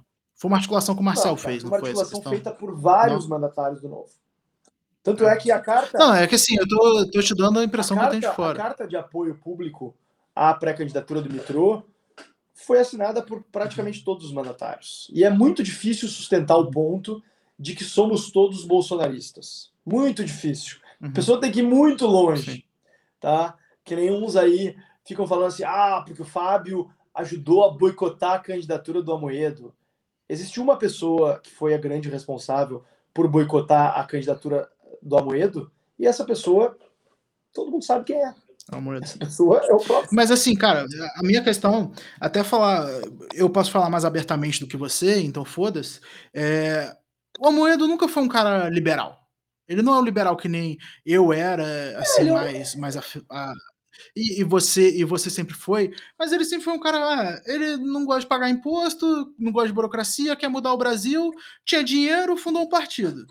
E aí é isso, ele foi estudar. fundou- Mas aí, fundou, porra, na assim, campanha é, presidente, ele. E, ter- e- e eu vou ser eternamente grato por ele por ter criado essa, que na minha opinião Sim. é a melhor plataforma que a gente já teve na política brasileira para fazer a diferença. E porque eu vejo hoje, por meio dos meus colegas, a diferença que se faz ter mandatários do Novo. Eu sei que tem gente muito boa em vários outros partidos, mas em nenhum outro partido tem tanta gente boa quanto o Novo e tanta gente que consegue fazer diferença no seu dia a dia. Não concordo com tudo que os mandatários do Novo fazem, inclusive eu, tô, eu sou um que estou sempre tretando com meus colegas. Um grande abraço a eles aí, obrigado por me aguentarem. É, os sermões que eventualmente eu dou aí, mas é porque eu realmente me preocupo com o projeto e sei que a imensa maioria dos nossos colegas são pessoas boas que querem acertar e a gente discute muito nos grupos internos porque a gente entende que é, questões internas a gente tem que resolver internamente e não ficar jogando merda no ventilador, é, que acaba muitas vezes só tendo o efeito de detratar o partido, desvalorizar a marca, desincentivar pessoas de participarem. E acho que a gente tem que ter um pouco de bom senso, é, de entender que política partidária se faz com diálogo, se faz com maturidade, se faz com respeito e tolerância a um certo nível de divergência. E é isso. Né? Não é uma questão de se vender, não é uma questão de abrir mão de princípios, mas é uma questão de saber entender o que, que é de, o que é questão de princípio e o que é uma questão de, de corrente, uma questão conjuntural que vai passar. É, e assim, eu acho que a questão toda ali também é que o Amoedo não tem essa visão que você tem de que não é você, são as ideias, tá ligado? Não são pessoas, são ideias. Então, assim, ele pode defender tão bem as ideias quanto outras pessoas, e outras pessoas podem fazer melhor, e se a outra pessoa fizer melhor, É, ninguém, seja, ninguém é tá insubstituível. eu não acredito em, em lideranças insu- insubstituíveis, lideranças messiânicas, e o novo, o novo sempre foi contra essa ideia de salvador da pátria, de que. é, isso é inclusive um paradoxo com o qual a gente tem que vivenciar, né? Porque a, a gente tem que defender as candidaturas é, dos nossos candidatos ah, e, conven- e convencer as pessoas a votarem, é, mesmo sabendo dessas limitações, que são limitações humanas. E todo mundo é falho, todo Sim. mundo é está sujeito a cometer falhas e erros no caminho. E é por isso que a gente tem que ter instituições partidárias para fazer essas correções. Sim, eu acho que assim, por mais, só finalizando essa questão do metrô, por mais que você. É, é óbvio que tinha gente ali que tava nessa porque não gosta do Almoedo e queria tirar ele, tá ligado? Isso não. A gente não tem. Certamente dúvida, não é o meu assim, caso, como, tu, como tu bem sabe. Então, justamente, mundo- certamente não é, não é o seu caso. Porque, trabalho assim, sabe. né? Então, É. Então, assim, sempre você, você quis a democracia no partido. Por mais que tivesse gente. É que nem, porra, no, no impeachment. Tinha gente querendo, porra, lutar ali pra fazer a intervenção militar. Mas, porra, não é. Você tava lutando pela parada que você acreditava, e, porra, se o cara tá lutando ali do seu lado e, porra, tá falando merda, que culpa que você tem, tá ligado? Você tá fazendo sua parada. Você não vai articular com esse cara. Tu tá fazendo a tua parada que tu acha certo, tá ligado? sim. Exato. É, mas no caso, no caso do, do- do- dos intervencionistas, eu fui um que sempre defendeu que, e felizmente no MBL a gente, a gente cumpriu com isso, que a gente não tinha que dar espaço para eles. Se eles quisessem ir nas nossas manifestações discretamente, participar ali, tudo bem. Mas eles não iam ficar defendendo pautas antidemocráticas nas nossas manifestações. porque a gente sentia que aquilo não, é que ele estava do seu lado, é. mas ele não estava ao seu aí, lado, bem, entendeu? Tudo bem, né? Mas o que a gente não podia era, era, era subordinar a nossa agenda à agenda deles e aceitar que as pautas deles ingressassem nas nossas pautas. Mas, enfim, é, eu, eu como, eu disse, eu tenho um grande respeito pelo João, pela trajetória dele, uh, apesar de ele, ele inclusive nem, nem me segue mais nas redes sociais, para ter uma ideia, o que eu acho uma pena, uhum. porque ele, poxa, é, mal ou bem, nós seremos mandatários do novo até pelo menos 31 de janeiro de 2023. E acho que para poder fazer uma crítica uhum. qualificada sobre é, os mandatos, é importante acompanhar o trabalho né, pelas redes sociais, uhum. é, já que, evidentemente, ele não vai ligar para nós para saber como é que tá as coisas, porque é o tipo de coisa que eu acho que soa como política. Né? É, mas, uhum. enfim, uh, lamento aos que divergem de mim, fica o convite para acompanharem meu trabalho, uh, para fazerem suas críticas, conhecendo o dia a dia do que eu faço ou deixo de fazer. Não acho que eu sou o dono da verdade, não acho que eu sou isento de erros ou de falhas. Muito já aprendi com a minha, com a minha trajetória e certamente vou aprender muito ainda. É, e acho que o, o movimento liberal e o novo é um partido muito jovem e que certamente está amadurecendo muito nos últimos anos. Uh, somos todos novatos nessa história, uh, mas estou convencido de que o nosso presidente é um cara que tem o caráter e a visão, o nosso presidente atual, né, o Eduardo Ribeiro, tem o caráter e a visão para liderar o partido diante desses desafios aí e estou confiante que em 2022 a gente vai conseguir passar por essa, esse cenário turbulento e até aumentar as nossas bancadas estaduais e federal. É. O Dávila está como pré-candidato, né? Felipe Dávila. Dávila é um cara que. Porra, cara. E, ele é um cara que já tem uma vivência política, tem, concorreu pelo PSDB, tem. já. Ele, eu acho que justa, isso eu foi uma, É porque assim, você sabe que eu sou muito crítico ao novo, tá ligado? Eu realmente não gosto de muitas coisas ali, e eu não faria parte, nem nada, não, nunca passou. Quer dizer, eu fui filiado só para tirar uma filiação do PSL. Inclusive, galera, é fica dica, maneira, se você é filiado no partido que você não gosta, a melhor maneira. É, porque o novo, o novo é a melhor maneira é tu, tu pede para se desfiliar e eles realmente te desfiliam. Então, se filiar ao novo. Pela aí, né, internet, né, você não precisa mandar ajuda. Faz um trial aí. Ofício para um mês, quem sabe, quem sabe vocês gostam e ficam com a gente. É, eu fiquei, eu fiquei só para, eu paguei um boleto. e aí eu saí. Eu só usei. Mas assim, irmão, deixa, só, deixa, deixa eu falar rapidinho sobre, o, sobre o Luiz Felipe. Uh, o Felipe, é assim, é um cara que eu sou fã, eu não sei se conhece ele pessoalmente. Ele é um cara é um cara não, espetacular. Mas eu conheço gente que participou da campanha dele. Ele é, ele é um formulador de políticas públicas, historicamente. Né? Ele é o cara que fundou Sim. o CLP, que é um dos maiores propulsores uhum. de reformas aí do Brasil. Ele é um intelectual de primeiríssima linha. Uh, sem sombra de dúvidas, ele é o nome mais qualificado do debate público uhum. nacional hoje, que está se expondo a ser pré-candidato à presidência.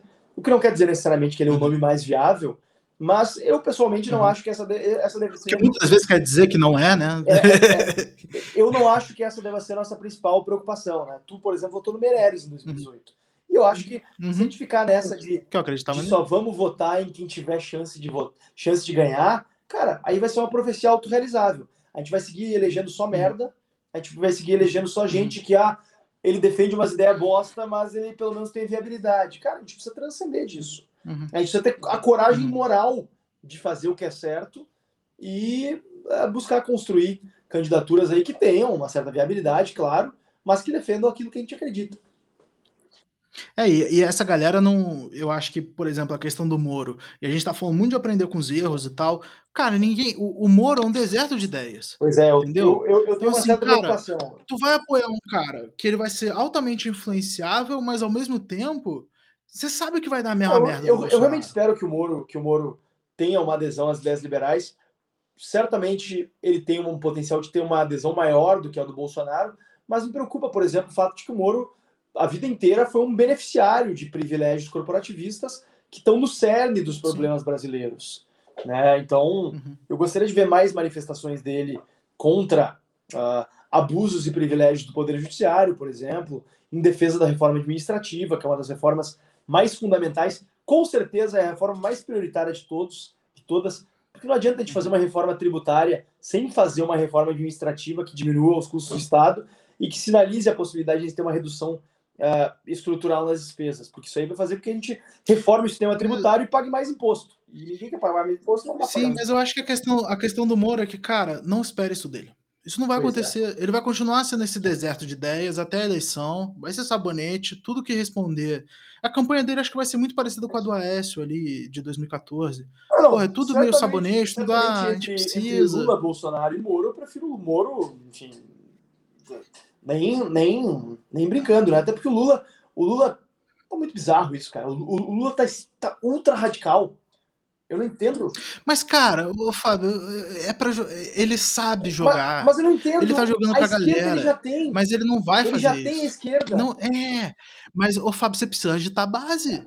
O Bolsonaro já tinha a base dele, mas ele agitava. A base dele já tá agitada, entendeu? cara. A base dele não quer o Ciro. Então, mas, cara, você não pode deixar de agitar a base é. nunca. Você tem que deixar aquela galera mas não tem por que ficar defendendo a ditadura da Nicarágua, cara.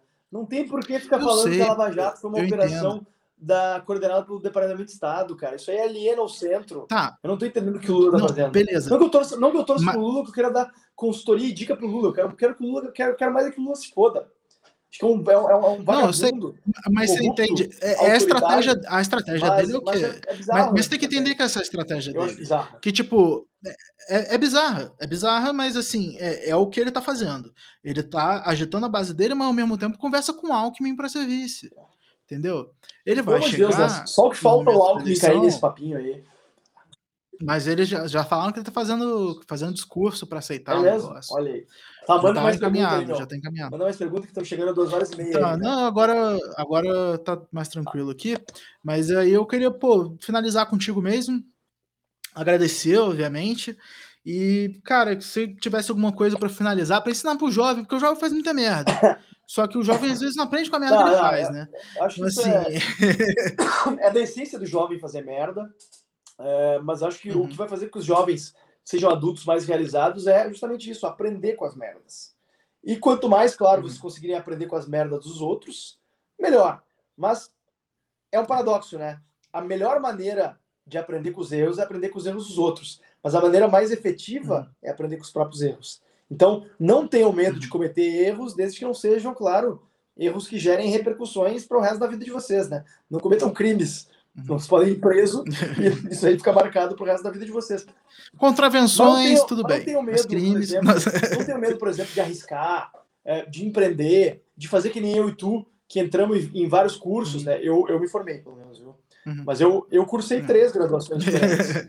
né? Eu, eu cursei Ciências Sociais, Direito e Economia. É, enfim, e fui, fui tentando. E eu me envolvi com um monte de instituições, porque eu achava que era a coisa certa a fazer, e saí quando eu achava que era a coisa certa a fazer também.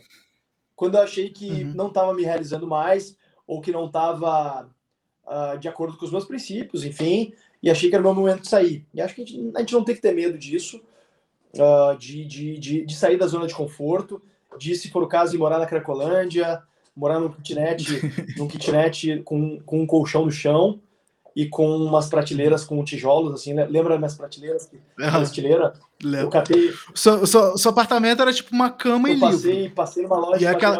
ah, Não tinha nem cozinha, né? Era um, era um eu consegui, assim, não tinha banheiro. cozinha, era uma pia. Eu tinha, o único eletrodoméstico que eu tinha era uma chaleira elétrica que eu usava para fazer café, para fazer chimarrão e para cozinhar algum, alguns legumes que de vez em quando eu comia. Eu cozinhava ovo lá também, estourei algumas vezes ovo na chaleira. Não faço isso, viu?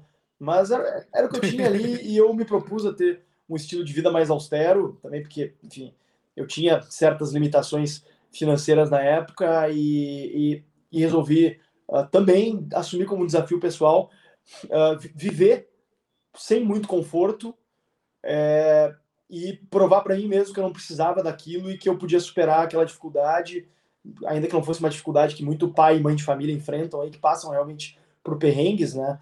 É, mas acho que é importante que a gente encontre dentro da nossa realidade também aquilo que está uh, nos limitando, os nossos obstáculos, até as nossas crenças limitantes, né? Às vezes a gente fica muito nessa, tipo assim, ah, eu sou ruim nisso, eu não posso aquilo.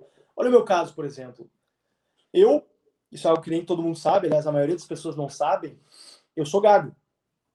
Tu sabe, né? Tu já reparou. Uhum. Tu me conhece há tempo suficiente para saber Sim. que eu sou gago. Sim. Até os 11 anos, eu falava travando. Eu fui aos poucos aprendendo a lidar e a contornar minha gagueira. Como é que eu fui aprendendo? Cara, uhum. praticando. e também gaguejando. As primeiras palestras Sim. que eu dei, eu gaguejava pra caralho. Tem vídeo meu no YouTube de debates que eu participei, no meu canal no YouTube. Procura lá, tem, tem vídeos desde 2008, 2007 no meu canal no YouTube. Uhum. Quem quiser ver. Mas hoje praticamente mais nada, né, cara? Porque tinha uma, no, quando eu te conheci, você era bem mais é, vago, assim. Dava é pra perceber. Prática, se você prática. tivesse um convívio, dava pra perceber. Exato, exato. Hoje... A prática. E mesmo assim era um negócio que só se convivesse muito ou se eu falasse. Quer ver? Por é. exemplo, agora o pessoal que não me conhece, mas que acabou de ter essa informação, vai começar a reparar e vai ver que, eventualmente, eu dou algumas mini travadas que geralmente as pessoas que falam fluentemente a língua portuguesa não travam. Né? Mas, enfim, e, e mesmo diante disso, né, eu consegui superar essa dificuldade que eu tinha.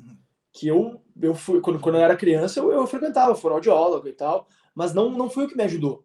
Foi mais a maturidade, a disposição a cometer erros, a disposição a me expor e, eventualmente, é, passar pelo ridículo, ou aquilo que eu achava que era ridículo. Não que eu acho que alguém gaguejar é, é, é ridículo, é um problema que algumas pessoas têm, né? É uma questão, enfim, né, da, da hora de conectar a, a parte da fala do cérebro com, enfim. Eu acho que até eu sou uma pessoa que eu, eu acabo pensando mais rápido do que eu falo. Isso acaba gerando uma desconexão. Uh, e é um problema que, tipo assim, é, gago é tipo alcoólatra, né? Não existe ex-alcoólatra. Então, é, eu tô a todo momento à beira de uma nova gaguejada, mas também eu aprendi a, a uhum. não surtar com isso, né? É, porque é um fato uhum. da vida, é uma limitação que, de certa Sim. maneira, veio, veio, embutida no meu DNA e eu tenho que lidar com isso. Né? E acho que cada um tem que encontrar Sim. suas limitações uh, e as suas aptidões, evidentemente, e buscar se desenvolver. E eu acredito muito no, no, no autodesenvolvimento pessoal, acho que uh, muito pouco do, do, do que eu tenho são talentos inatos, é, e, e uhum. acredito que muito.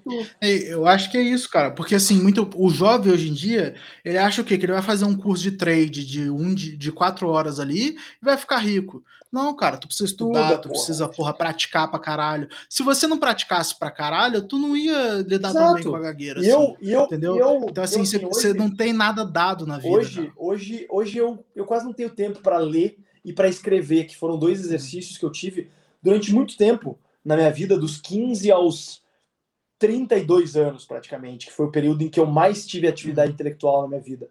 Foi quando eu me formei, fiz meu mestrado, escrevi boa parte dos meus artigos que estão aí uh, publicados, internet afora, é, porque eu tinha tempo e porque eu uhum. tinha disciplina de fazer isso. E isso são ferramentas uhum. importantíssimas de desenvolvimento pessoal. Quem lê muito e escreve muito, pensa de maneira mais clara. Isso ajuda a desenvolver Sim. a capacidade de se expressar e estabelecer um raciocínio linear. E além de, claro, uhum. quem lê muito tem mais repertório, seja um repertório intelectual ou mesmo um repertório de língua portuguesa, né? que eu acho que é algo uhum. bastante importante para quem quer é, ter êxito em áreas especialmente eh, ligadas às ciências humanas. Então, uh, pessoal, estudem, Sim. se divirtam, claro, importante. E eu, pessoalmente, nunca deixei de fazer isso, né? até porque eu me divirto com o meu trabalho. Mas eu Acho que é importante uhum. também ter um tempo para estar com os amigos, com a família, uh, tá uhum. tomando um, um, trago, tá se divertindo, enfim, dando risada, uhum. fazendo o que se gosta. Se tu é um gordo nerdola, aproveita aí os games e tal. uh, e, e uh, mas, mas, claro, saiam de casa também, uh, peguem mulher ou peguem homem, se for o, o lance de vocês aí. Eu não, eu não saio com o Gustavo, eu não saio com o Gustavo há tanto tempo que eu não sei mais se o negócio dele não virou outro aí e tal, mas, cara, total respeito. De ti, cara. E, inclusive, temos, temos, temos que marcar um rolê. Não, não deixaria de gostar se eu, se eu mudasse. Temos, temos que marcar um rolê também. de novo aí, cara. A última vez que a gente se encontrou, a gente tomou uma cerveja ali no, ali no Morro da Urca. Visu é. maneiríssimo lá. Tu tá em Curitiba agora, né? Uhum. Tá em Curitiba. Curitiba. Isso. Próxima vez que eu for em Curitiba, vamos marcar de tomar uma, então. Top, fechou. Cara, brigadão. É, acho que foi uma ótima estreia. Justamente começar com alguém que eu tenho uma intimidade legal, que, porra, não, não, não naquele sentido, mas assim, de que, porra, a gente, a gente ficava, porra, até tarde lá no, no escritório lá da é, grande seguradora Excelsior, que era onde ficava o escritório, né? Porque era, que era a seguradora do Luciano uhum. Vivar, a gente, a tinha uma salinha lá. lá ficava ouvindo funk até o final da tarde. Eu tinha que sair da sala para fazer para você fazer reunião, porque a gente só tinha uma mesa, a gente dividia a mesa. Então eu acho que assim, cara, eu acho que é muito Bons legal. tempos, cara. Não, eu, eu acho muito legal relembrar esse, esses períodos aí da vida que, cara, eu não, não sinto falta, mas, cara, é, acho que é legal até pra gente valorizar o que a gente tem hoje e tudo que a gente constrói e, e, e todas as alegrias que a gente teve e tem e certamente vai ter muito mais. Então, cara, obrigado pelo, pelo papo aí. É, melhor ainda se a gente estivesse tomando uma cerveja aí, batendo esse papo, mas estamos aqui, cada um da sua, da sua casa, e em breve a gente retoma aí tomando uma serva. Valeu, meu querido. junto, Grande cara. abraço Obrigadão. aí. Sucesso- obrigado a todos que assistiram. podcast. É, Sucesso, É isso, não, quem tiver aí fracasso, né? fracasso nesse teu podcast. aí. é, Tem, tem alguns fracassos aí. E, pessoal, me sigam aí nas redes sociais e vamos bater um papo. É, só não venham me xingar também nem, mandar o foto de rola. Valeu. Não, pode xingar o Fábio, pode xingar. Xingar, Mas assim, xingar até é, pode. A outra xingar dá engajamento. eu prefiro Xingar não dá faça. engajamento, é bom. Não, xingar dá enga- engajamento. Não, não, Fábio. xingar Pô, pode, só não é pode mandar foto de rola, rapaz. É o que eu falei. Ah, Só eu tá, prefiro é. que não. não, não. Se quiser, não pode. po- Pode mandar. Não, é, pode manda, manda, pra, manda pro arroba neoliberalindo, que ele vai saber apreciar isso aí, cara. Beleza? É, cara, eu só queria agradecer a todos que, que participaram aí, queria agradecer o Fábio. Quem estiver assistindo depois, deixa o like, deixa, porra, se inscreve, sininho, aquela porra toda. E vamos lá, tô só, vamos tô continuar só aguardando agora virem, os, virem os, os cortes, os cortes do pessoal querendo me queimar, mas assim, ó, deixa eu ser muito franco. Eu, desde o início dessa minha caminhada, eu aceitei o desafio de buscar fazer uma coisa absolutamente ousada na política. Que é buscar ser um Uhum. político que é quem ele realmente é. Então eu, eu não quero e Uhum. nunca quis ser refém de uma imagem fictícia, de uma imagem que eu não sou. Cara, eu, eu, eu sou quem eu sou. Quem me encontra nas ruas de Porto Alegre Uhum. aqui, sabe que eu sou quem eu sou. Eu sou, É, se alguém pensar alguma coisa que você falou e falar, olha o que ele falou, você falou, Eu falei, sou- falei eu sou mesmo, é isso que eu normal. falei, é isso que eu eu sou penso. pessoa normal, inclusive falo merda, eventualmente. Não descarto a possibilidade de eu não vir a me arrepender de alguma coisa que eu falei aqui, cara. Mas eu acho que a gente precisa também ter a coragem de, de também ter, ter um certo nível de exposição e de confrontar uma eventual cultura de cancelamento. Porque está se criando uma cultura muito perigosa e que é especialmente nociva para os mais jovens. Porque, por essência, jovem faz merda. E jovem fala merda. Uhum. E tá se criando um negócio que, tipo, porra, o cara falou uma merda lá, vamos acabar com a vida dele. Vamos pedir a demissão dele. Calma, galera, calma. Tá? Ninguém é perfeito. É, eu fiz isso com o Constantino, mas valeu a pena. Ah, mas o Constantino também, Constantino, né? Ah, mas, mas assim, galera, vamos, vamos, ter serenidade, vamos é, buscar entender também que cada um é si mesmo, suas circunstâncias, vão se divertir, vão transar e vamos ajudar a construir um país melhor para todo mundo, respeitando a liberdade alheia. Valeu? É isso aí. Valeu, meu Show. querido. Valeu, Grande obrigadão, abraço e cara. viva o neoliberalismo. Tamo junto. Valeu. Tchau, tchau.